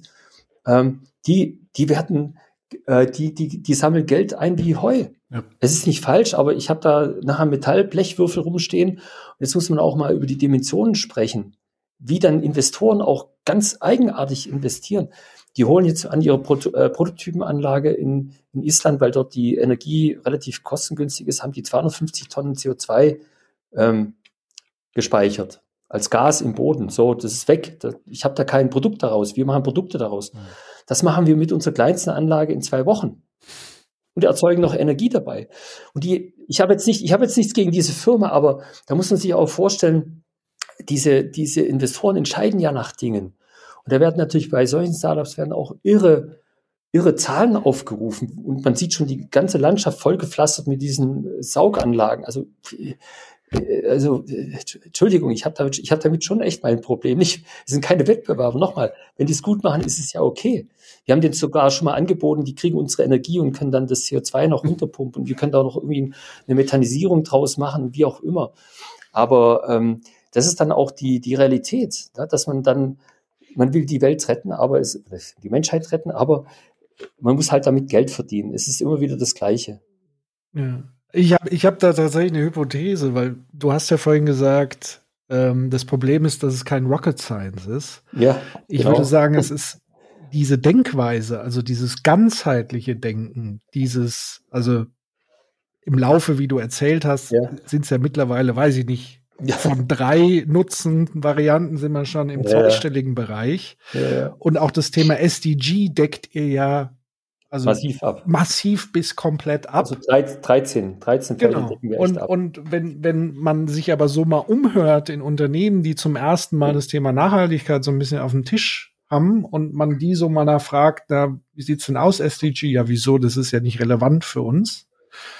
Heißt, diese Art der ganzheitlichen Betrachtung zum Thema Nachhaltigkeit ist war nie vorhanden, so wirklich in, in vielen Unternehmen und schon gar nicht in, sage ich mal, rein finanzgetriebenen, weil die, und da zitiere ich dann Nils an der Stelle immer, die sitzen in ihren Kästchen und haben nur diese Kästchenlogik. Also die sehen, die bewerten Geschäftsmodelle und Ideen nur allein aufgrund von Zahlen, Renditen etc. pp.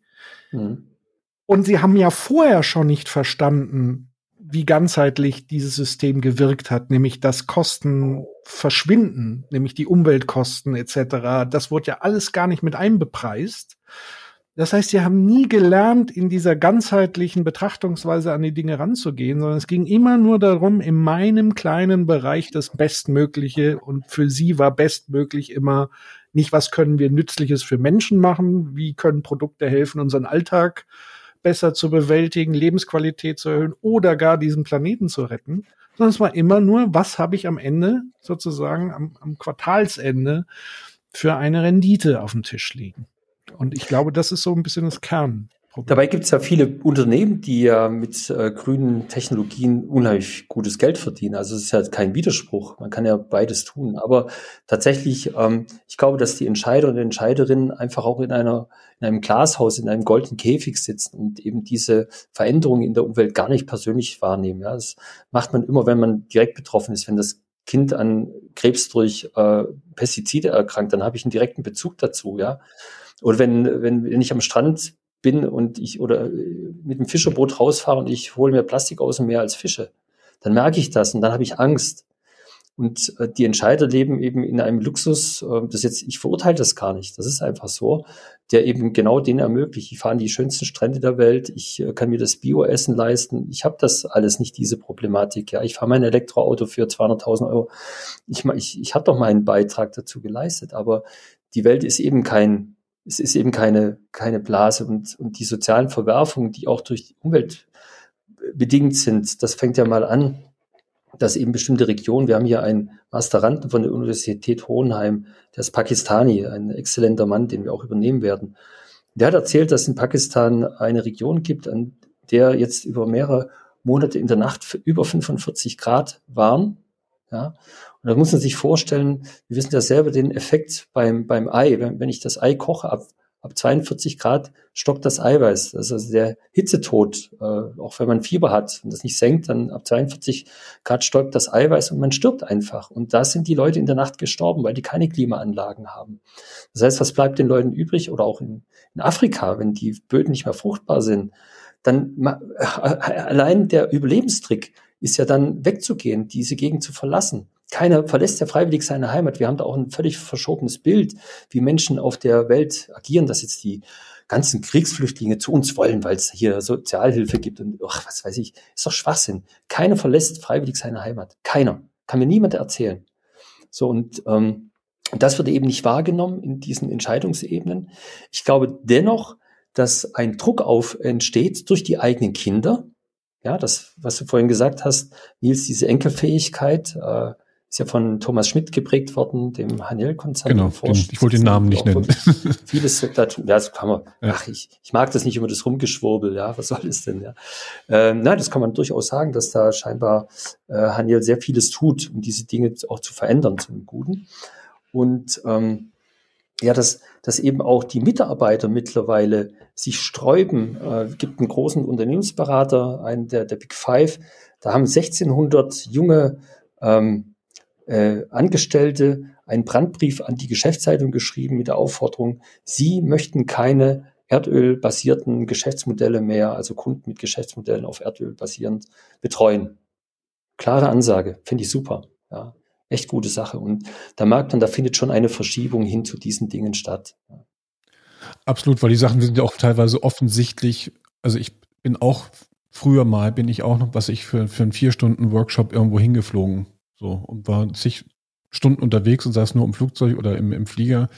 Ähm, und was, dass man hätte locker machen können, wie, wie wir das jetzt auch machen, nämlich virtuell. Ähm, man hätte da nicht hinfahren müssen, aber das ist dieses Umdenken und ich glaube, das Rad, ähm, das beschleunigt sich immer schneller und wird auch immer größer, weil durch Kinder, durch Finanzen und, und, und, durch Kunden, die eventuell auch sagen, sie kaufen das nicht mehr ähm, und auf bestimmten, bei bestimmten Unternehmen sind ja auch die Hauptversammlung, ähm, äh, wenn sie börsennotiert sind, ja auch nicht mehr ganz so easy, wenn nämlich dann die aktivistischen Investoren äh, dementsprechend dann mal mal Einfluss ähm, nehmen wollen in die eine und die andere Richtung. Und tatsächlich ist das, wollte ich vorhin noch sagen, ist ja diese Haltung, ähm, ähm, ähm, man kann das ja alles, ihr müsst euch auf eine Sache fokussieren. So, und, und ähm, ne, die 20 Produkte, was ich, was ihr alles machen könnt, muss ich immer so ein bisschen auch an Elon Musk denken. Und das erzähle ich immer in meinem, in meinem Sparkassenseminar nach dem Motto, es kommt so ein Elon Musk bei Ihnen rein in die Filiale und sagt, er möchte gerne elektrische Autos herstellen, dann möchte er noch Tunnel bauen oder möchte noch Raketen ins All schicken.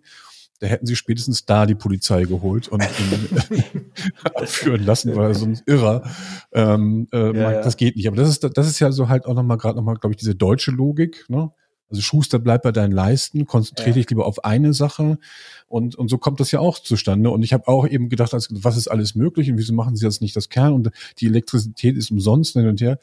Ähm, es ist natürlich auch komplex, aber ähm, es ist natürlich genau der richtige Ansatz, in, in Zusammenhängen äh, zu denken und da eine Plattform ähm, zu bauen, die wo man sich an unterstellen, unterschiedlichen Stellen dann dementsprechend ähm, andocken kann. Und das ist ähm, ich finde, du hast mir jetzt ein schönes Stichwort äh, sehr äh, gegeben, Elon Musk. Ähm, ja.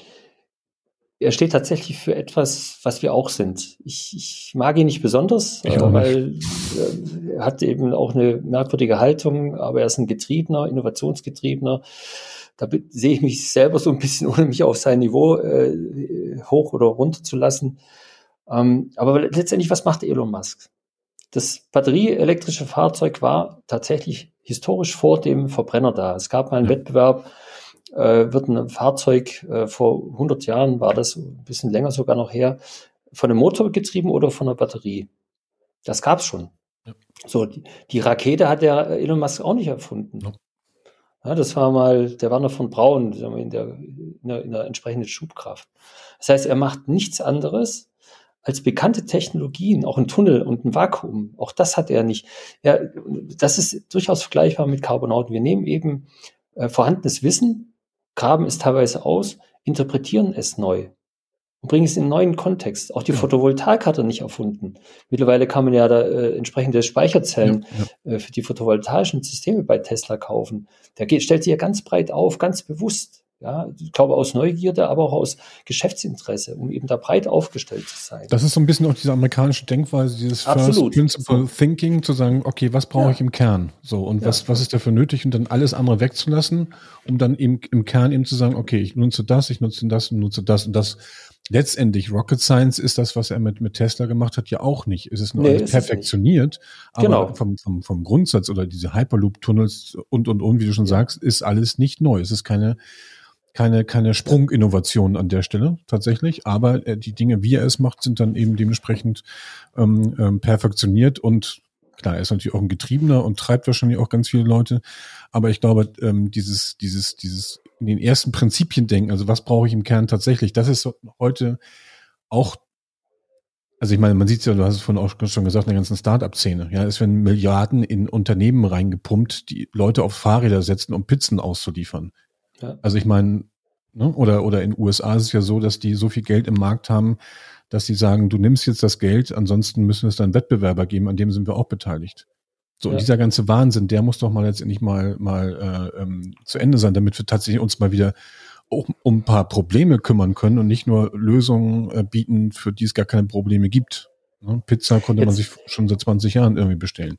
So. Ich, ich, würde, ich würde jetzt noch gerne ein, ein äh, ja, schon auch etwas Positives an der deutschen Kultur sehen. Also nach wie vor, weil, wo wir mit Universitäten und Einrichtungen, sei es Fraunhofer oder andere, unterwegs sind, das ist schon überragend, was die Deutschen nach wie vor entwickeln. Wirklich. Also ich, da, ich staune da manchmal, was da für tolle Ideen kommen.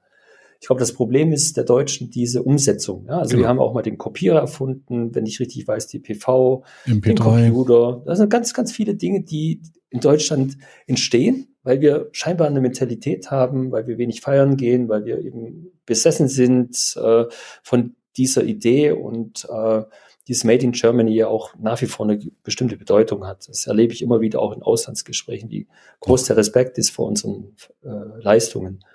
Und äh, wir haben nur das Problem, dass wir uns zu Tode, Happy Engineering, wir, wir müssen das bis ins hundertprozentige bringen. Auch der Kopierer, das war etwas, das kam deshalb nicht raus oder wurde in Japan eben relativ schnell perfektioniert. Ja, so. Und ähm, Elon Musk ist ein exzellentes Beispiel dafür. Der hat die Rakete nicht erfunden, das haben wir jetzt eben schon verstanden. Was er gemacht hat, er hat sieben von den Dingern einfach mal hochgeschickt und hat versucht, die wieder landen zu lassen. Und siebenmal sind die Dinger explodiert. Und jedes Mal hat man ihn belächelt. Genauso wie Mercedes vor 2014 seine Aktien, glaube ich, war das abgestoßen hat, weil sie gesagt haben, das ist keine zukunftsträchtige Technologie. Ja, so. Und ähm, die achte Rakete bei Elon Musk ist gelandet. Und das Verrückte war, bei den sieben vorherigen Bruchlandungen gab es jedes Mal im Kontrollraum einen Jubel. Ja, das ist typisch amerikanisch. Haben diese eigentlich noch alle? Nein. Die sagen, wir haben wieder gelernt. Und das ist das, was in Deutschland ein Mangel ist, Mangel an Risiko, äh, an Chancen zu sehen. Keine die deutsche Mentalität, und das haben wir auf der Startup-Tour, auf der Battle-Tour durch Deutschlands Investorenlandschaft gesehen. Und da muss man die Investoren auch ein bisschen in, äh, in Schutz nehmen. Die sind ja, das sind jetzt ja alles meistens Betriebswirte, also Geldverwalter, Manager. Und die sind nicht chancenorientiert, sondern die sind risiko äh, minimiert denken. So lernen ja. die das ja auch in ihrem Studium. Ja. Wo sind die Risiken? Das erste, was wir gefragt bekommen, ist, wo ist das Risiko? Und dann sage ich immer, das Risiko ist, es nicht zu tun. Das ist das größte Risiko. Das verstehen die aber nicht in der Sparkassenlogik. So. Und, und die, und äh, äh, wir haben die, vielleicht die beste Trägerrakete der Welt, die Ariane 6, und jetzt kommt sie so langsam, nach 20 Jahren Entwicklungszeit, kommt sie so langsam aus dem CAD, weil keiner will das, äh, will die Verantwortung übernehmen, dass das Ding vielleicht doch nicht startet, ja? Und wie landet. Also es ist total verrückt. Und der Mast macht es einfach. Und das haben wir, das habe ich hier übernommen bei Carbonauten. Wir tun. Wir wollen Fehler machen. Wir brauchen eine Fehlerkultur. Es dürfen keine Köpfe rollen. Ja, und das erlebe ich eben sehr oft in den Konzernen, dass keiner oder auch in der Politik keiner übernimmt Verantwortung. Keiner hat, hat Angst oder jeder hat Angst davor, dass seine Position in Frage gestellt wird, weil er vielleicht mal einen Fehler macht. Nein, Fehler gehören dazu. Die gehören dazu zu einer Entwicklung. Und das ist das, was, äh, wo wir Deutschen uns deutlich verbessern müssen. Ganz, ganz eindeutig. Chancen zu sehen und eben auch mal, das, das sieht man ja, mein, mein Sohn hat ein Praktikum gemacht in San Francisco äh, und dann war der auch auf so Pitchings-Events und äh, also während seinem Studiums und dann hat er gesagt, Papa, da waren 20 Startups, 40 Investoren, jedes Startup ist nicht unter 10 Millionen da rausgegangen. Und die Investoren haben in, in der Eingangsrede gesagt, ja, wenn wir zehn Startups haben und einer wird groß, dann sind die anderen die neun, Regel, kann man ja. auch mal, ja. ja. dann ist das eben so. Ja. Also dieses Abenteuerlust, die der Amerikaner naturgemäß mit sich hat, ja, diese, diese Neugierde, dieses, ja, vielleicht auch oberflächlich, das hilft denen einfach bei solchen Entwicklungen. Das muss man jetzt auch mal für den Wirtschaftsstandort Deutschland sehen, dass eben hier nach wie vor zu zögerlich investiert wird und erstmal eine Due Diligence. Und jetzt muss man sich überlegen, es kommen exzellente, auch im, im, im Green Tech, Clean Tech Bereich kommen sagenhaft gute Leute aus den Universitäten. Das erste, was die bei so einem Startup-Event machen müssen, ein Geschäftsmodell erklären. Das können die gar nicht. Das sind ja keine Betriebswirte. Oder eine Skalierung. Dazu habe ich doch den Investor. Der kann das doch. Ja, warum nehme ich nicht dieses Startup und sage, mach das, was du kannst, forsche, entwickle und ich mache das groß. Ja. Und ich helfe dir und du musst keinen Businessplan machen. Ich brauche ein Gefühl dafür. Ja, also wir haben jetzt auch schon an, äh, tatsächlich beteiligen wir uns mit, mit unseren bescheidenen Geldern an anderen Startups, weil wir sagen, das Ding ist klasse. Wir machen das jetzt einfach. Ich habe keine Ahnung, aber unser Gefühl sagt es, äh, es wird funktionieren. Ja.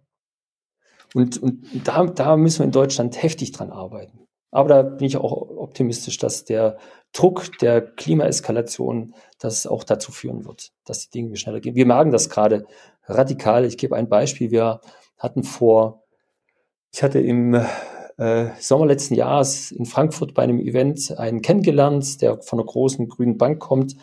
Und wir waren dann abends, äh, ich war der letzte Pitch bei ihm und dann sagt er, oh, tolles Thema, stellt er seinem Chef vor, hat er gemacht. Zwei Monate später hat man einen Termin, es war so, ja, so, ich glaube, November war das noch, Dezember. Und dann sagte der, ach ja, tolles Thema, aber äh, zu klein, wir, das ist für uns zu kleinteilig.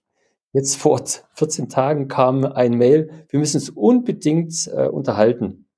Ja, und jetzt haben wir heute ein äh, NDA abgeschlossen und der hat gesagt, wir investieren. Wir gehen mit euch mit. Das heißt also, der Druck von allen Seiten kommt, weil er hat gesagt, wir haben mittlerweile so viele Anleger bei uns, die nachhaltig grün wollen und nicht nur irgendwie so äh, vorgeschoben und äh, grüne Prospekte. Nein, da muss etwas sein, was tatsächlich zu einer Entspannung, zu einer Besserung, zu einer Linderung führt. Und da scheinen wir eben äh, eine gute Chance zu haben. Und ich hoffe, dass das eben auch für andere Grüne gilt in Deutschland, also Startups. Ich habe leider keine drei Millionen gerade hier liegen, sonst hätte ich sofort eine Anlage bei euch bestellt. Du kannst dich, du, äh, es gibt aber eine, eine, gute Finanzierungsform. Wir haben ja unsere erste Anlage über so einen Green Bond finanziert von Climate Carbon und da konnte man als Privatanleger mit 2000 Euro einsteigen. Okay. ja, und die haben da so äh, zwischen 2000 und glauben sechsstelligen Bereichen haben die da unterschiedlichste Anleger. Da ist man dann mal Kommandist und hat einfach Freude daran. Wird so, sogar noch ganz vernünftig verzinst. Das und da und das nehme ich mal mit heute Abend. das ja, vielleicht, machen wir das, vielleicht machen wir das eine oder andere Projekt auch tatsächlich so, weil wir wollen ähm, über solche Projekte eben auch eine breite, also breite Akzeptanz bekommen, eine Faszination. Jeder, der dann fasziniert ist, erzählt das dem nächsten weiter und dann haben wir auch irgendwann mal die, die Welle ja. und es ist der zweite Effekt, du kannst eine regionale, ähm, äh, wenn du es regional aufziehst, hast nochmal den, nochmal da nochmal einen ganz anderen Bezug dazu. Absolut. Und, und weißt hier, da wird man Strom, da machen wir das, ja. da machen wir das und das hat mich 2000 Euro gekostet und ja. ich kriege zwar jetzt nicht unbedingt die Riesenrendite, aber das Geld ist nicht weg, sondern es, es, es schafft was für, zumindest genau. was für die Umwelt und, und, genau. und es können ein paar Leute davon leben. Und ich glaube, das wird auch nochmal eine neue Dimension geben, dass wir auch da rauskommen von diesen von diesen riesen ähm, anonymen Geldern, sondern dass man da auch wieder einen anderen Bezug zu haben will, genauso wie zu, zu zur Biolandwirtschaft und zum, zum, zum Lebensmittel sich langsam ein anderer Bezug aufbaut. Und, und ähm, ich habe gestern hier wieder beim, beim Gassi gehen, hält immer der Biobauer an und dann schnacken wir eine Runde und, und der hat mir dann, der hat noch so Hühner, Hühnermobile und, und hat mir auch da wieder neue Zusammenhänge erklärt, wie, was jetzt passiert, dass die, dass die, die männlichen Hühner nicht, äh, die Küken nicht mehr geschreddert werden dürfen, was das wieder Auswirkungen hat auf die Preise und, und das ist nur ein ganz kleiner Rahmen. ähm, äh, der aber gleich wieder viele Dinge nach sich zieht und und und ähm, und gerade beim Umweltschädigung ähm, ist das nochmal eine ganz andere Hausnummer und und ich glaube auch, da wird und also es muss und es wird aber auch eine ganze Menge da passieren. Also ich hoffe noch, bin ja ungefähr, wir sind ja ungefähr ein Alter, ähm, ähm, dass man da noch aktiv was dran tun kann. Also du machst es ja, aber ich rechne jetzt einen Business Case für eine regionale Anlage aus. Nein, also äh, auch wenn ich jetzt hier im, im Podcast, äh, ich, ich habe ja da auch manchmal auf kurze Fragen eine lange Erläuterung und manchmal ist es auch ein bisschen, sag mal, viel verlangt, mir zuzuhören, aber ich glaube, es ist auch, ich spreche ja nicht nur für die Carbonauten, sondern auch wirklich für eine Chance. Und wenn jemand eine Idee hat für eine regionale Anlage, ähm, einfach mir kurz schreiben. Das ist äh, immer cool. Wir gucken uns das alles an und äh, wir unterstützen eben auch ähm, regionale Initiativen und können zum Insekten äh, äh, zur Insektenrekultivierung und Biodiversität massiv beitragen. Das fängt an bei einer Stadt, die jetzt eben ihre Grünflächen zum Beispiel oder eine Dachbegrünung von einem Dach mit Kohlenstoff ausstattet, weil dort dann Wasserspeicher ist, eine tolle, total tolle Dämmung. Wir haben eine CO2-Senke drin. Das ist die, so die niedrigste Form, wie man schon mal was in der eigenen Umgebung machen kann, in seinem eigenen Garten ähm, in, in, den Kompost irgendwie einen, äh, Kohlenstoff mit einbringen kann. Da, da kann man auch äh, unterstützen. Also da gibt es ganz, ganz viele Möglichkeiten, wo man regional eine schöne, schöne Wirkung hat. Ja. Mhm. Mit Blick auf die Uhr, ja. weil, weil du musst ja sozusagen in den nächsten Termin huschen. Ich würde tatsächlich, also ist tatsächlich einer der Episoden, wo ich am wenigsten gesagt habe, was aber nicht daran liegt, ähm, dass ich nicht zu Wort kam, sondern wirklich, dass ich gelauscht habe und ich habe eigentlich die permanent meinen Kopf genickt, wie du erzählt hast. Ich deswegen, gesehen, ja, kannst bestätigen. Ähm, deswegen war das ähm, bin ich dir sehr, sehr dankbar für, für all die Ausführungen und ich habe auch so ein bisschen das Gefühl, dass wir irgendwann auch noch mal einen zweiten Teil angehen müssen, weil mich natürlich die Carbonautenhaltung und ja. die Unternehmenskultur interessiert und wahrscheinlich haben wir auch viele Sachen noch gar nicht äh, vollumfänglich darstellen können. Ähm, ich bin dir auf jeden Fall auch persönlich dankbar, weil zum ersten Mal ich einem Akteur begegnet bin, der quasi ähm, mir auch wieder neue Hoffnung schenkt. Also da allein dafür schon mal vielen Dank. Ähm, einfach zu wissen, es gibt Lösungen ähm, und es müssen nur die richtigen Leute an zusammenkommen und es wollen und es hochskalieren. Darum geht es. Aber die Lösungen liegen da. Das ist sehr ähm, bei all dem, was so an Chaos und Bedrohung ist, sehr heilsam an der Stelle. Da möchte ich mich, vielen lieben Dank, Thorsten. Da möchte ich mich auch gleich anschließen. Und ähm, als ich erst, als ich bei euch auf der Website war und die Produkte gesehen habe, dachte ich, hm, hoffentlich wird das jetzt nicht so ein Pitch und so eine, so eine Verkaufsveranstaltung. Aber ganz im Gegenteil, du hast ja viel zu sagen gehabt, weil du halt auch viele Botschaften hattest. Und ähm, ähm, äh, dafür bin ich sehr dankbar, weil ich habe mir ging es auch so, dass ich immer im Kopf, erst war ich, habe ich ungläubig gedacht, eher dem Kopf geschüttelt, dann habe ich immer mehr genickt. Ähm, ähm, also da, da auch von da, äh, von meiner Seite auch gerne nochmal auch möchte ich auch gerne unterstützen. Wir müssen noch mal eine Episode machen, ähm, um das drumherum noch dementsprechend äh, ein bisschen einzuordnen. Wenn wir dann noch einen Termin bekommen, ähm, je nachdem, also aus Amazon, Amazon, Elon Musk Vorbild. Ähm, ich hoffe, dass ähm, wir dann noch bei deinen Sekretärinnen durchkommen und äh, dementsprechend eine Podcast-Episode machen können. Nein, das ist äh, super tolles Format, vielen Dank. Ich habe tatsächlich jetzt gleich den nächsten Call, interessanterweise mit einem Unternehmen, das ich vor zwei Jahren angeschrieben habe, angerufen habe, die, äh, ein großer Automobilhersteller, der uns abgelehnt hat, weil der wollte alle Paletente haben. Da waren wir hartnäckig, haben wir gesagt, nee, machen wir nicht. Jetzt haben sie sich nochmal gemeldet und sie würden doch nochmal gerne mit uns sprechen. Und äh, ja, äh, vielen Dank, dass ihr diese Botschaft generell verbreitet und ich freue mich auch jederzeit über einen zweiten, dritten, vierten Call. Ihr habt meine Kontaktdaten. Super. Ich bin immer für euch da. Dankeschön. Das werden wir wahrnehmen. Danke dir, Thorsten, ähm, und alles Gute. Viel Erfolg. Danke. Ja, danke. Euch auch. Tschüss. Danke. Tschüss. Ciao, ciao.